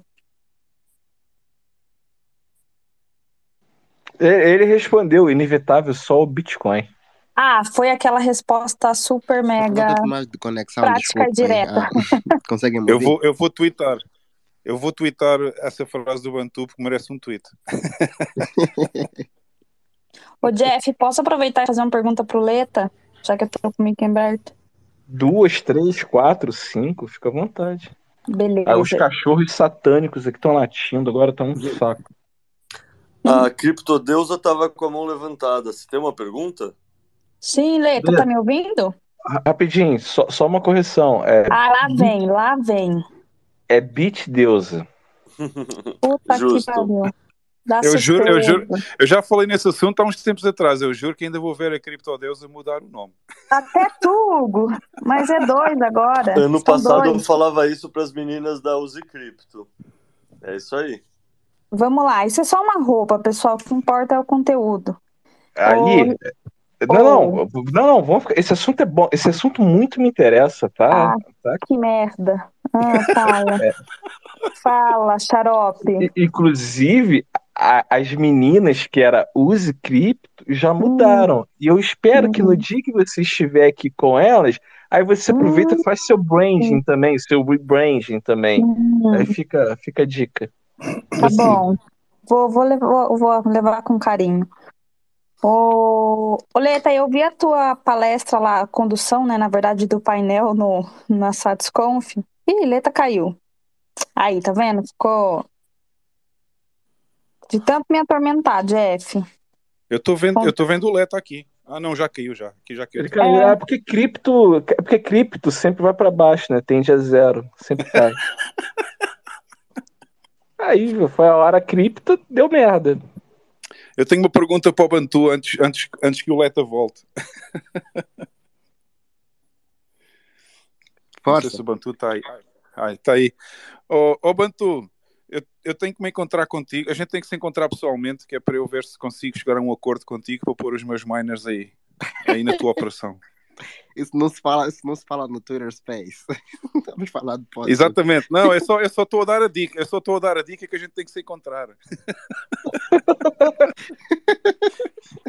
Porque eu estou eu estou muito, eu estou um pouco insatisfeito com, com o serviço que eu tenho lá no Texas neste momento, porque eles uh, é, quase todos os dias fico para aí com um, dois, três, quatro miners em baixo durante meia hora. Depois no dia a seguir voltam a estar mais dois ou três miners meia hora em baixo. Pronto, há sempre qualquer coisa que aconteceu, não sei o quê. E eu não estou muito satisfeito com essa parte do serviço. É, a minha filosofia, se não tens o, o miner na, daqui perto de ti, not your hash. Not, como é que é? Not your miner, not your hash. É exatamente, exatamente. Não, o miner é meu, eu posso mandá-lo vir para cá ou, ou para onde eu quiser. Agora, o problema é que eles lá, quando está no controle deles, eu nunca Exato. sei o que é que se passa, não é? É, é esse o ponto. Quem está no controle deles é deles. Exatamente. Eu não sei se tu, se tu tens esse tipo de. se fazes esse tipo de acordos ou não, mas eu devia falar em um dia em privado sobre isso. Menos, mas como é que é o termo, né? É, not your mind is not your hash? Exatamente. Exato. Maravilhoso. Maravilhoso. Olha, pelo menos você evitou os piores ah, operadores do, do, do, do, do mercado, diria assim, né? Quem são os piores já agora, na tua opinião? Um... Rapidinho, guarda essa, guarda essa pra, pra, pra Bit Deusa fazer a pergunta dela, que ela tá ali aguardando, antes que o Leta caia de novo. Ah. E, pô, tá, cara, isso aqui tá lindo. Eu, eu tô quase com o F-Money completo aqui. É meu sonho e a gente vou marcar com vocês que eu quero a bancada do F-Money aqui no Space pra gente falar essas groselhas aí que a gente sempre fala. Uhum. Beat Deus, é contigo. Ô, Leta, eu vi aquele painel que você conduziu no, na Satisconf e em algum momento você comentou, posso estar enganada, você comentou sobre é, trazer a mineração para lixões, se eu não me engano, no Brasil. Isso seria algum projeto, alguma coisa da Arthur Mine. Eu posso estar trocando as bolas. É, você poderia falar um pouquinho a respeito? Lógico, sem expor questões de negócio e tal. Eu queria entender a parte um, ambiental mesmo, entendeu? Se você puder sim, sim. ampliar um pouquinho. Ó, funciona assim. Qualquer matéria orgânica que entra em decomposição sem oxigênio, ou seja, está abafada, está soterrada, ela emite metano, ela se transforma em metano. Metano é um gás estufa que tem, em 20 anos, um efeito entre 80 e 86 vezes maior do que o CO2. Então, se a gente emitir uma molécula de metano é como se a gente tivesse emitido 80 86 vezes isso, ou seja, 86 moléculas de CO2 num espaço de 20 anos. O efeito estufa em 100 anos é cerca de 20 vezes maior. Ou seja, emitir metano é muito pior para a atmosfera molécula por molécula do que emitir gás carbônico. E se pensar que lugares tem matéria orgânica em decomposição? É, restos da agricultura, seja esterco de vaca, esterco de porco, esterco de galinha, seja resto, sei lá, bagaço de cana, espiga de milho, sabe? Qualquer esse tipo de resto também é no esgoto, também é nos lixões. Então, assim, supostamente, qualquer uma desses lugares é viável se pensar que em algum momento vai ser visto como uma energia que está sendo desperdiçada, porque isso é a matéria-prima que vai gerar o metano. Hoje em dia já começa a se estudar o uso desse metano que os lixões. Existem três tipos de coisa, né? Tem o lixão, tem o aterro e tem o aterro sanitário. Idealmente, tudo deveria ser aterro sanitário, que é quando você é, impermeabiliza o solo, quando você faz um controle ambiental decente e quando você coloca uns canos no meio do aterro para captar esse metano que está saindo. Então, em vez desse metano simplesmente ser emitido na atmosfera, você captura esse metano e usa para alguma coisa. Ou não. E essa é a questão. Vários desses aterros não têm o que fazer com esse metano. Então jogam esse metano fora, deixam ele ser ventilado na atmosfera. Alguns gastam mó dinheiro para ficar queimando esse metano, sabe? Constroem a chaminé lá e ficam fazendo o que o pessoal chama de flare gas, que é aquela chama que a gente vê, sei lá, em Cubatão, por exemplo, nesses lugares que tem petróleo. E isso é basicamente um custo para a empresa que está gerindo ou para a prefeitura que está gerindo o aterro. Por quê? Porque eles vão ter que estar tá gastando dinheiro com infraestrutura e manutenção e não vai ter retorno nenhum. A mineração de Bitcoin consegue usar esse metano para minerar Bitcoin. Então isso significa que teoricamente, e isso já é, começa a ser realidade nos Estados Unidos, já tem uma empresa, a Vespen, eu acho que chama Vespen Energy, que captou uma rodada agora de 4 milhões e meio de dólares, justamente para usar um aterro sanitário lá nos Estados Unidos e o metano que esse aterro emite como fonte de energia para mineração de Bitcoin. Ou seja, isso já está se provando viável economicamente, já tem empresa captando dinheiro para executar isso. E se pensar, metade do Brasil não tem aterro sanitário, metade das cidades do Brasil tem lixão. Ao mesmo tempo, metade da população brasileira não tem saneamento básico. Ou seja, a gente consegue sim pensar que essa matéria orgânica em decomposição que a gente está desperdiçando agora tem uma espécie de subsídio para incentivar as prefeituras a lidarem melhor com elas. Ou seja, tem um subsídio para transformar o lixão em um aterro sanitário e fazer bem feito, porque não vai ser, o custo vai ser mitigado se você minerar Bitcoin. E o mesmo vale para o saneamento básico. Assim, você pensar, sei lá, o que, que é metade de uma população de 200 milhões de pessoas? 100 milhões de pessoas que estão produzindo matéria orgânica todo dia, para não falar que estão cagando por aí, né? E esse cocô poderia ser colocado em biodigestor. Boa. É isso, é, é, matéria orgânica. Isso poderia ser colocado em biodigestores e ser usado para gerar metano. E esse metano poderia estar tá sendo mitigado essas emissões e ser monetizada quando você minera Bitcoin. Então é isso, é tipo, por exemplo, a gente está muito preocupado enquanto sociedade com as mudanças climáticas, aquecimento global. Quantos modelos climáticos levam em conta que a humanidade tem agora uma tecnologia que permite mitigar as emissões de metano? A resposta é nenhuma. Porque é uma tecnologia que ninguém nem pensou que ia existir tão eficiente, tão. Sabe, tão, que, que, tantos incentivos alinhados que permite que ela monetize esse metano. Não é que só que a gente vai mitigar a emissão, a gente vai ganhar dinheiro para mitigar a emissão.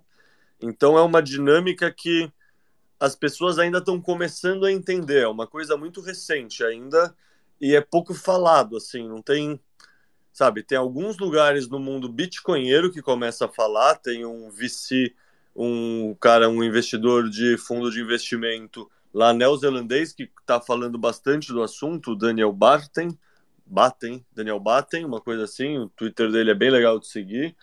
Fora isso, tem algumas empresas que começam a pensar nisso, porque a gente pensa muito no metano só como flare gas, só a mitigação do gás associado com petróleo. Quando a gente pensa no metano associado com o biogás, é como se dobrasse a capacidade de ação do metano, tanto de obtenção de energia barata, quanto de mitigação de danos ao meio ambiente. Mas é isso, é dano para o meio ambiente que não é só um gás subindo para a superfície. Também é um incentivo para você construir esgoto onde não tem. É um incentivo para você cuidar melhor do lixão, sabe? O lixão, em vez de ser um negócio só jogou muito lixo num lugar e está infiltrando no solo água poluída e o metano está sendo emitido na atmosfera, não, agora você consegue ter uma estrutura melhor e impedir essa contaminação dos lençóis freáticos e mitigar a emissão de metano para a atmosfera. Então, assim, tem tanto incentivo alinhado que vai ser muito interessante ver como esse mercado de mitigação de, de emissão de metano vai se desenrolar no futuro. Acho que é isso, acho que eu respondi, né? Respondeu sim, muito é, obrigada. É, é, o Caio, concordo com tudo que você falou. Outra vez aqui, eu acho que o problema é, é o timing, outra vez, né? Eu acho que pelo menos para instituições que vão fazer isso for profit, né, que é para ter lucro, eu acho que o timing deles vai ser muito mais no futuro, porque o, o, o block reward do Bitcoin, na minha opinião, acho que ainda está muito alto para que esses, uh, esses business models façam sentido. Uh, só para só dar. Oh, quer responder rapidinho antes de terminar? Não, sim, sem dúvida. É, com certeza, quando você vê o Bitcoin como a fonte principal de receita, é uma lógica diferente. É o que a gente estava falando antes, né? que se você tem pressa de monetizar, sabe, a empresa que é só bitcoinheira e que é só que nem as mineradoras atuais, é um modelo de negócio diferente. Talvez todas elas vão se tornando menos economicamente viáveis conforme outros players. Por exemplo, se a Rússia quiser começar a minerar Bitcoin com o gás que está sobrando, só para ter acesso a dinheiro e eles não se importam de ser competitivo economicamente com as empresas ocidentais. Quebra o meu mundo de mineração e eles continuam minerando. Então, com certeza, não é pensando em ser economicamente viável, comparativamente é. a, a melhor fonte de energia que a gente, minerador, consiga achar pensando puramente em lucro. É, e eu acho que uma das maiores qualidades porque nós devemos tentar ter como bitcoiners é a qualidade da paciência. Só dando um exemplo aqui, eu conheço alguém que em 2014, 2015 um, começou a minerar Bitcoin quando descobriu o Bitcoin, quando entendeu o que era, o que poderia ser.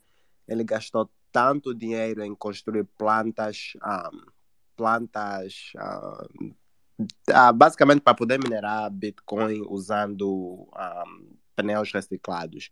Ah, ele transformava aquilo e, e podia usar aquilo para para abastecer os geradores dele e minerava Bitcoin. Em 2015, por aí, ele já fazia isso.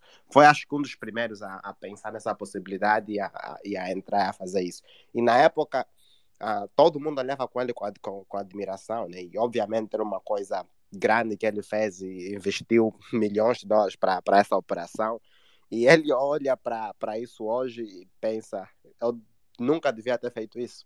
Devia simplesmente ter comprado Bitcoin com aquele dinheiro, com aquele dinheiro e ter esperado.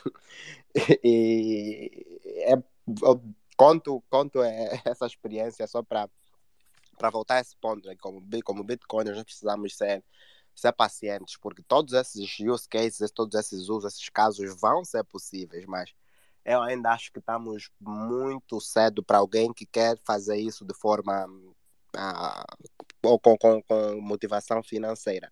Mas agora, como o Caio falou, muitas desse, dessas, desses, desses operadores provavelmente vão ser cidades, vão ser governos que talvez não se importam muito com, com a parte lucrativa, mas tem um subsídio para poder talvez uh, eliminar né, os, os, os, os, os, vamos dizer, os produtos orgânicos ou os lixos que eles produzem. Então, é um caso bem interessante, é um caso que nós podemos uh, highlight, né, mostrar que, que, o Bitcoin não é esse monstro que está que tá a secar o mar, como, como as pessoas falam. Boa noite, pessoal. É, eu queria aproveitar a presença do Leta, fazer até uma pergunta para ele.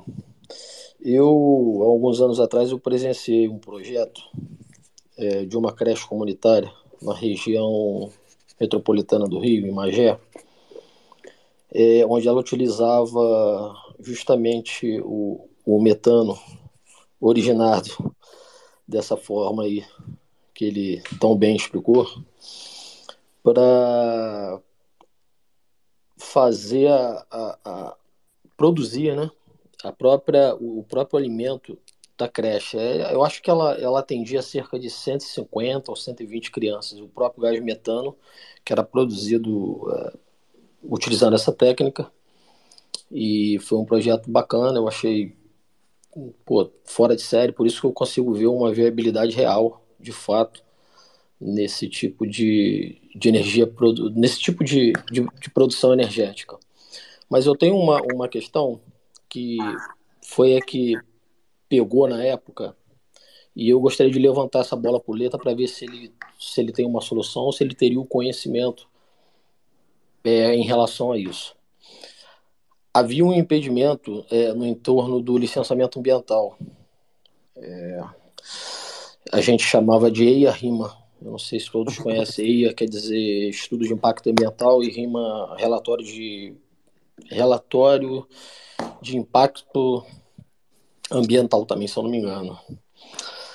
Bom, de, de, qual, de todo jeito, é, a política, a, as políticas públicas esbarravam nessa questão do, do licenciamento ambiental. É, então, o projeto acabou não, não dando prosseguimento em função de, de falta de LI, que é uma licença de instalação, e, e o governo deu por encerrado um projeto que, para mim, é exatamente como o Leta desenhou aí, é, futurista, muito bem aplicado e, e que realmente poderia ser utilizado para mineração, obviamente. Mas no caso aqui do, do estado do Rio, por exemplo, é, é, problemas ambientais invia, inviabilizaram o negócio. Eu queria saber se ele consegue imaginar a implementação da técnica, dessa técnica para o uso da mineração, é, sem que ela entre em conflito com a, legisla, com a legislação ambiental. Boa noite, pessoal. É, eu conheço de nome o EIA-RIMA, eu não conheço as especificações para comentar como elas interagem com bio... porque pelo que você está falando no caso da creche era o pessoal tinha um biodigestor provavelmente e coletava o metano e metano é base... o biometano é basicamente o gás de cozinha né então é a maneira de se cozinhar usando esse gás isso eu cheguei a pesquisar até para o sítio da minha família se era possível colocar a gente acabou não colocando porque idealmente você faz isso em ambientes que têm temperatura média anual acima de 20, 21 graus. E o sítio da minha família é numa região serrana de Minas, não fazia sentido. Mas é isso, né? Querendo ou não, sempre tem o atrito entre as possibilidades teóricas, as premissas, e o mundo real com a burocracia estatal, né? Querendo ou não, é aquela história, né? Tipo, pessoas solucionam problemas, pessoas têm proposta de valor. Qual é a proposta de valor do Estado? É criar problema para vender solução. Então, não sei te responder. Talvez o EIA Rima crie problemas para algumas mãos serem molhadas. Talvez inviabilize por alguns anos, porque nem sei o mais racional ganha. Porque é foda, tá ligado? Se a gente pensar, qualquer pessoa que estuda um pouco mais o tema energia é a favor de energia nuclear. No entanto, a energia nuclear ainda não foi implementada mundialmente como deveria ser. E nunca vai ser. Será que é só uma questão de tempo até o mundo se tornar mais racional e os lobbies perderem para a realidade? Não sei, tá ligado? Então, assim, eu penso sempre nesse ponto de vista teórico, mas eu não me aventuro a falar como os seres humanos vão interagir com a realidade. Querendo ou não, a nossa raça é craque em ignorar a realidade, né? de todos os que te conheço. Tipo, então não sei. Isso é com certeza um ponto fraco de todo esse pensamento utópico que eu tenho. Tipo, o Estado continua sendo uma merda, ele continua querendo sabotar a gente.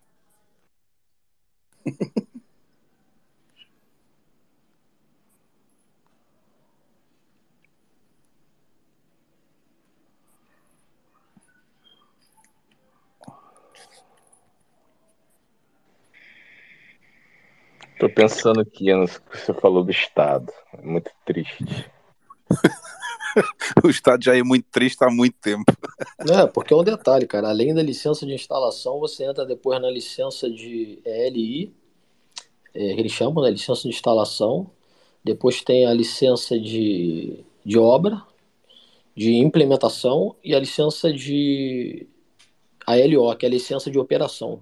São três níveis de estágio para que você atinja e consiga essa licença ambiental para executar um processo, um projeto dessa envergadura aí, é um projeto pequeno, tipo do que o que o Leta citou, é, no sítio da família dele. Ele teria que fazer um projeto atendendo a todas essas a, toda, a todas essas é, é, essa cadeia de, de, de licenças. Tá, o quanto tempo levaria esse processo? Pô, cara, Iria até 2140? Pelo menos uns dois anos. Ah, não, eu tava calculando 2140, pô. Não, não quando, quando, o licenciamento não. terminar, já, já não existe já não existe mais Bitcoin. Não, mas é como o Leta falou também, depende da sua disposição em, em desembolsar alguma coisa pro ente estatal, né? Aí as coisas avançam. Porque o que acontece, cara, essa legislação ambiental, ela não é ela não é é uma apesar de ser da lei ser federal, ela em municípios com mais de um milhão de habitantes, ela tem autonomia administrativa, né? O Estado ele repassa é, para os municípios, né? Então, por exemplo, tem município que tem secretaria de meio ambiente, tem município que é pequeno, não tem. Ele não tem autonomia para poder legislar sobre o meio ambiente e fica a cargo do Estado. É, para os municípios que têm uma população maior, eles obviamente eles conseguem é, atender os requisitos da lei e, e a abrangência deles é, é suficiente para que tenha uma secretaria de meio ambiente. Aí a coisa muda, a gente já sabe como as coisas funcionam no Brasil. E a, a questão que eu, queria, que eu queria levantar era só em relação a isso, porque é, o, Leta, o Leta levantou com perfeição aí o, é, isso é tudo muito bacana, realmente. Eu já vi de fato acontecer. Eu vi ao vivo, mas o aparato estatal é complicado, cara. É, ainda tem a questão do lençol freático ainda, né? Que você tem que fazer uma análise de estudo de solo, fazer retirada, mandar para o laboratório, aguardar o resultado. Não é simples não, Jeff. O que, que não é simples? É empreender ou lidar com o Estado? Os dois, né? É. Só que um recompensa, o outro não. Dependendo do caso, nenhum dos dois recompensa, né? Porque até para empreender tá difícil, né? Ah, mas assim, em relação à sua resposta, é difícil aqui onde existe uma distorção grotesca. Sobre? o Estado. O Estado é uma distorção no livre mercado. Não, o Estado não existe. O Estado é um, Estado é um aparato. É um empecilho. Coercitivo. Sim. Mas voltando ao ponto aqui. Cara, rapidinho. Cara, eu, eu tava ouvindo tua voz, vi o nome, mas eu pensei que fosse outro Ralph. Eu falei, cacete, cadê o Ralph? Aí eu tava te procurando e levei meia hora pra entender que você tinha mudado a foto. É, faz parte. É, é, o pessoal não devia ficar podendo mudar de avatar, não. Isso confunde. Pô, muito. É, foi necessário nesse caso.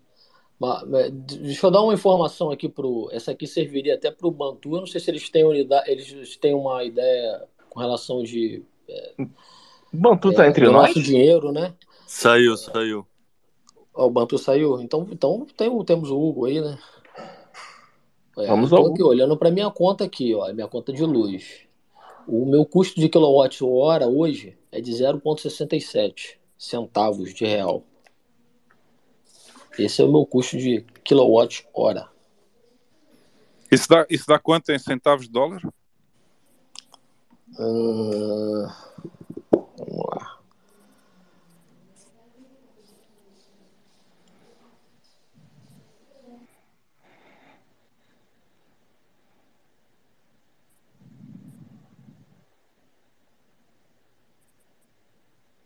Tá fazendo conta aí? Não, é.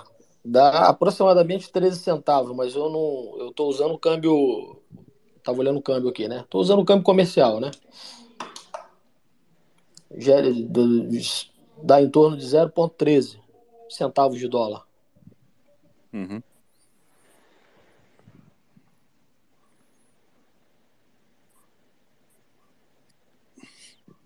Prossiga, Ralf. Qual a pergunta que eu, que eu não, não, não eu gostaria de saber do, do com relação ao, ao, ao valor, né?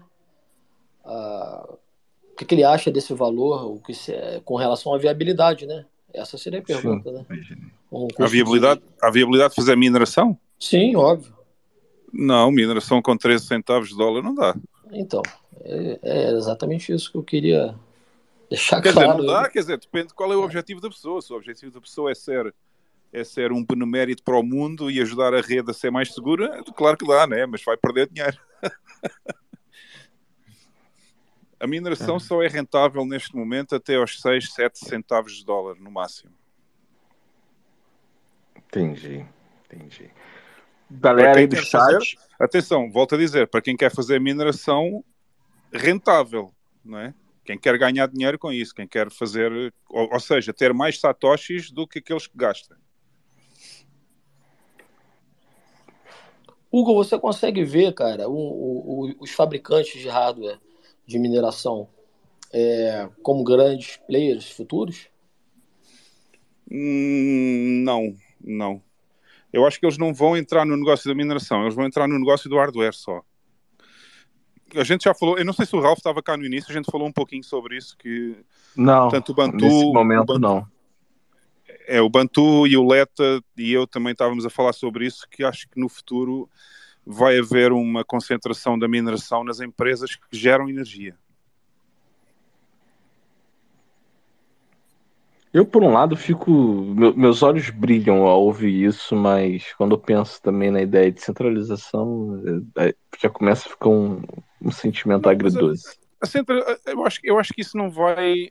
Ou seja, o facto de haver muitas empresas que geram energia a fazer mineração, eu acho que não vai centralizar o Bitcoin. Entendi. É, Isso nunca vai sim. acontecer. Isso- a, a centralização do Bitcoin não existe porque o design, o design que foi feito impede essa centralização. Mesmo que hajam é, 10 empresas no mundo a fazer mineração de Bitcoin, são 10, não é uma. Portanto, não vai. O único problema é, é como a gente falou no início deste Spaces, se o governo depois tem o caminho mais facilitado para fazer pressão sobre esses players, esses 10 ou 15 ou 20 players que vai haver no mundo. Não é? Para fazer, se- eh, para fazer censura de transações ou para implementar KYC ou fazer esse tipo de situação assim. Entendo, entendo. Quero deixar aqui agora, abrir o espaço aqui pro pessoal que tá aí acompanhando a gente, que queira fazer alguma pergunta aí pro Leta, pro Hugo. Agora- Essa é a hora. É agora Só nunca.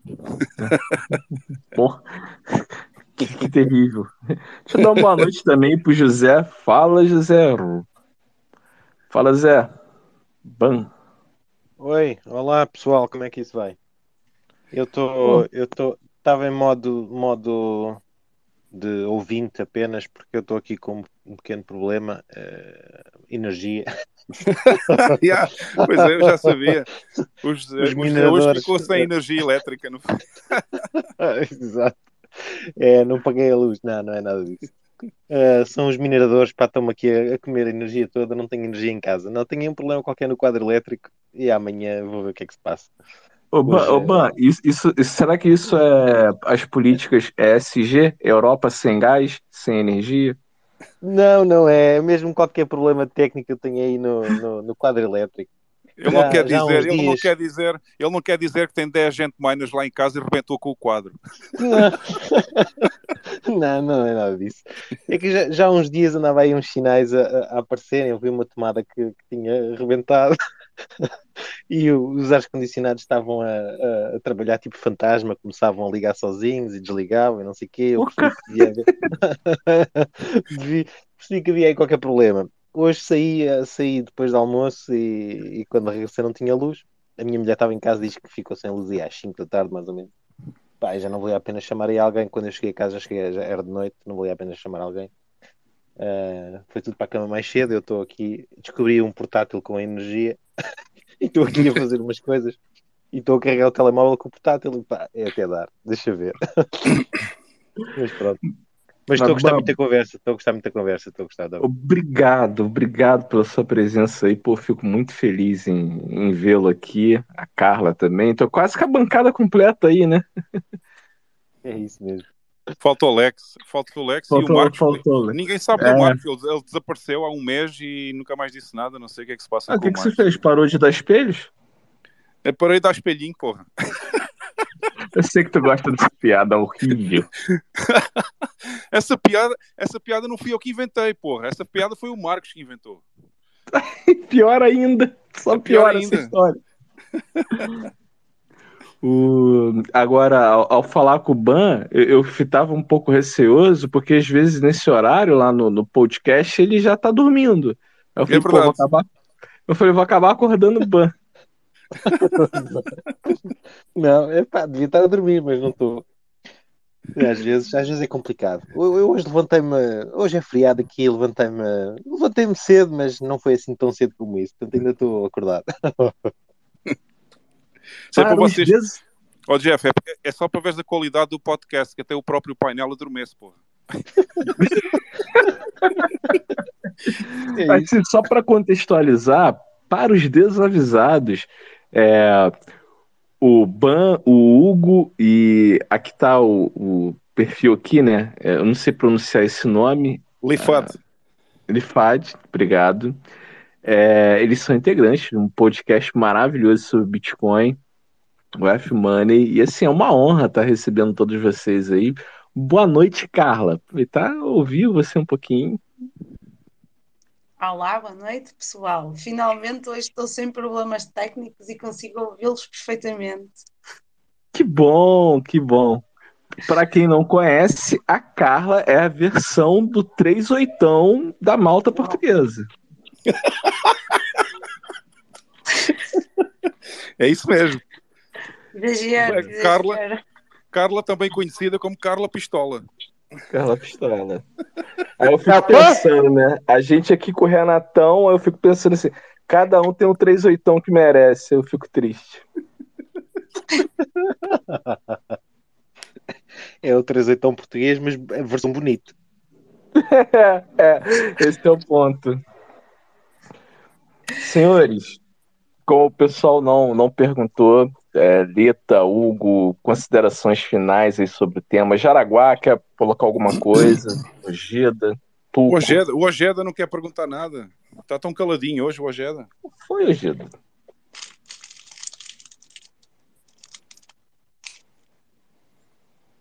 Ah, Aline, a Aline, a Beat Deusa quer falar. Bit deu. Lady Bitcoin. Não, não, não. Isso aí é pra, pra a colega lá.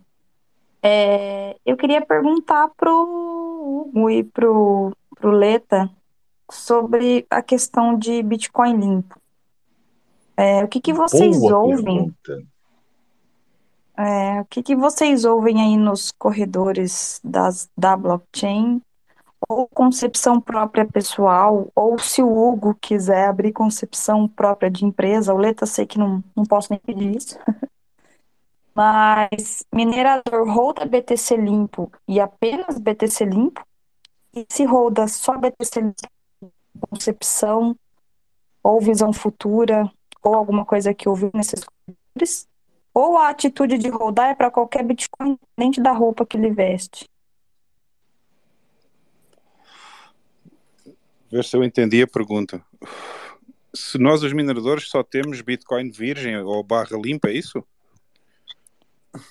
Isso, e se tem só apenas, apenas Bitcoin virgem, é, o porquê? Tem alguma concepção, alguma visão de alguma. do porquê dessa escolha?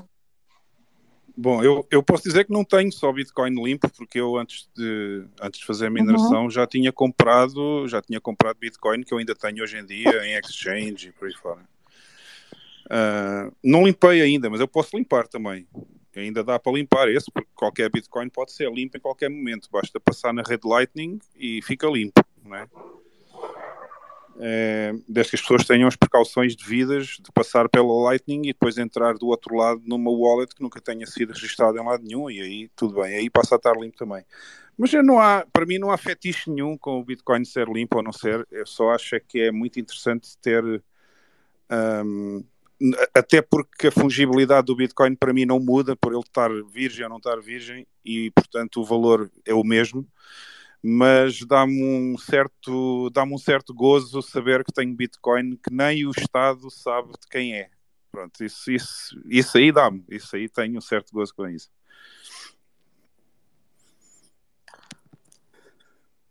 É, concordo, não tenho muito mais o que falar. Eu, como pessoa física, é, todos meus bitcoins foram comprados, então acho que eles não são virgens.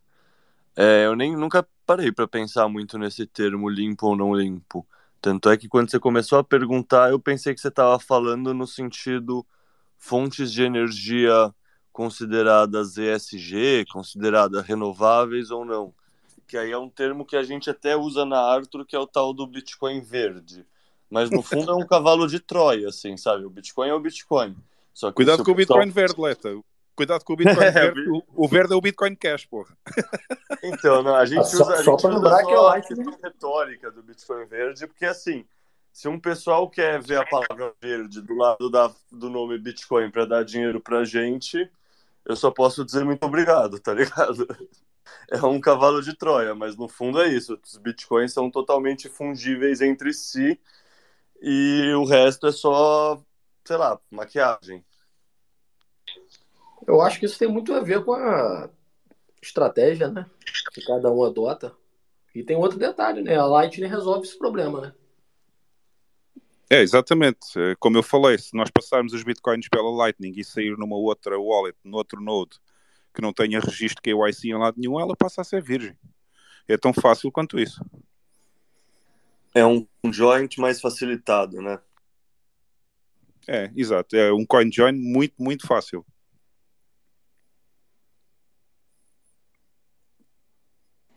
Muito bom, muito bom. Pô, senhores, eu quero agradecê-los por chegarmos até aqui, que acho que foi um space maravilhoso. Agradecer a cada um que está presente aí. Pô, chegou uma galera aí no final, Barba Louca, Antértera. Quero agradecer a presença de todos aí. Considerações finais, Caio? Eu quero. É, galera, ótima oportunidade que a gente está tendo. Stay humble and stack sets. Se mantenha humilde e vamos fazendo descer, vendendo as cadeiras, fazendo jejum, que essa oportunidade tá boa mesmo. E daqui a pouco o Bitcoin volta a subir. E aí, cara, a gente vai olhar para trás e ficar chupando o dedo e falar e pensando, caralho, hein? Podia ter aproveitado muito mais e fiquei Fiquei, fiquei esperando os 12 mil, né? Que nunca vão chegar. É, não, eu quero acertar exatamente o cu da mosca. Quero acertar o fundo do fundo do fundo, que vai ficar 10 minutos lá e depois já vai ser recuperado. Eu esperei esse momento preciso, porque eu sou o pica das galáxias. Imagina, esse é um pensamento não construtivo. Aproveitar agora e, sei lá, eu pelo menos estou fazendo isso. Caiu meu 13 terceiro, virou Satoshi. Eu tenho dinheiro sobrando, vira Satoshi. Assim, é torcer pro preço ficar mais tempo baixo. Mas é isso. Ô, ô, ô Caio, Oleta, deixa eu te perguntar também. Cara, você ainda tá vivendo aquele modo de vida franciscano, ultra franciscano?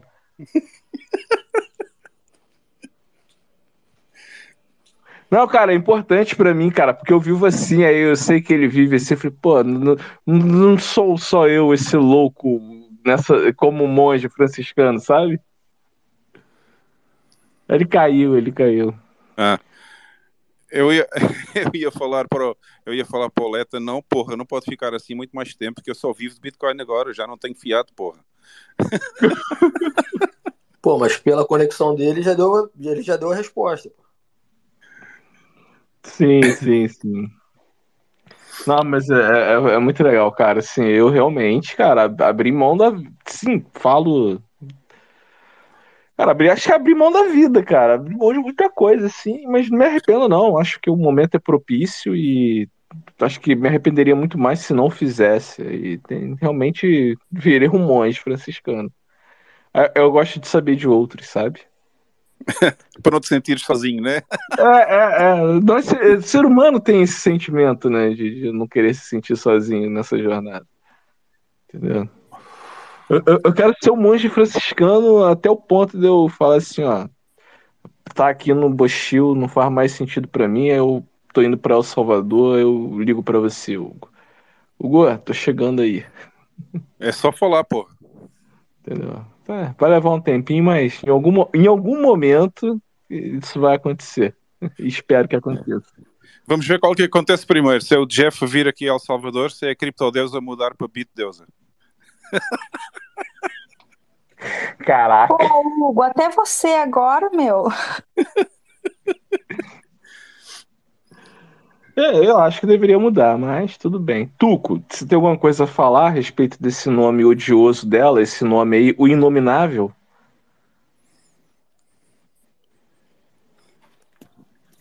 Eu só sei que eu leio Beat Deusa, cara.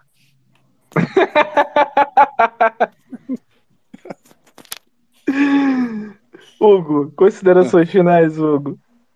Oh, considerações finais é, é stay humble, stack sets, como disse o Leta, e muito bem. É uma frase que qualquer Bitcoiner já conhece. E eu vou deixar outro conselho ainda. Quem puder, quem tiver oportunidade, é comprar um miner, nem que seja um miner mais antigo, usado, sei lá, qualquer coisa. Ponha um miner em casa e, como disse também o Bantu, se comprarem um S9 dá, dá para fazer o underclock e pôr o miner a gastar muito pouco. E seja como for, não vão ganhar nada, ninguém vai ficar milionário, mas estão a ajudar a rede, estão a ajudar a segurança da Bitcoin e estão a ajudar que a Bitcoin seja a moeda do futuro para todo o mundo. Basicamente é isso. Muito bom, muito bom. Galera, muito obrigado por todos estarem aqui. Aline, considerações finais. Obrigada aí pelo convite sempre. É, Jeff, obrigada ao, ao Hugo Bantu que caiu, né? E o, o Leto, acho que. Ah, não, tá aí. É que ele não aceitou só o microfone. E eu sempre gosto muito desses painéis aí da questão energética e tal. Então, obrigada aí a, a, aos convidados. Ó, o Lito aceitou o, o microfone aí, ó. Dá para fazer as considerações finais. Ah, pra mim não tá aparecendo. Pra mim também não, mas. É, Mas ele falou, pô. Eu só não lembro se ele caiu. os bugs do Twitch. Os bugs. Mas é isso, senhores. Muito obrigado por mais essa semana. Fiquem bem e até a próxima. Tchau, tchau. Valeu, valeu. Salve. Boa semana para todos. Agora o Ban já dormiu. BCA na cabeça. Ó, não se esqueçam amanhã o podcast, pô. Ah, é, ah, é. Que- que- Quem vocês vão receber lá? Amanhã vai ser Kátia.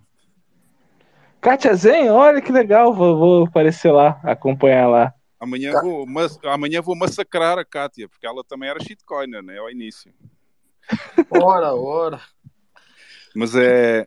Mas agora acho que ela já fez o rebranding também. Já é. Agora já o nome do canal dela já não é o Mundo Cripto Feminino, agora é só Kátia Azanha. Ah, melhorou muito. Só para confirmar, é 16 aqui do Brasil, né, Hugo? É quê? 18 horas aqui do Brasil, né, Hugo? Não é 19, Não, é 19 porque 19, eu não, mudei, eu não 19. mudei o thumbnail ainda, porque a hora mudou em Portugal e nós estamos a seguir a hora portuguesa e no Brasil agora é 19 horas o podcast. Ah, por isso que da semana passada eu tinha atrasado. É. Amanhã, amanhã é a Kátia e o. Tem o B13 lá, né? O B13, ele, ele já há um mês que ele não aparece. O podcast é descentralizado e ele usa muita descentralização. ele não- Há para aí três episódios que ele, não, que ele não entra lá, não sei. Acho que ele está muito ocupado lá com o trabalho, não sei como é que está isso. Mas é isso, senhores. Muito não conhece, obrigado. eu- Muito top. Pô, foi, foi incrível. Pô, que, que noite. Valeu, galera. Até a próxima. Um abraço. Ó, visitem lá o canal Planeta Bitcoin no YouTube. Se inscrevam, curtam lá. E isso aí. Estamos na jornada. Um abraço. Fui. Abração. Tchau, tchau.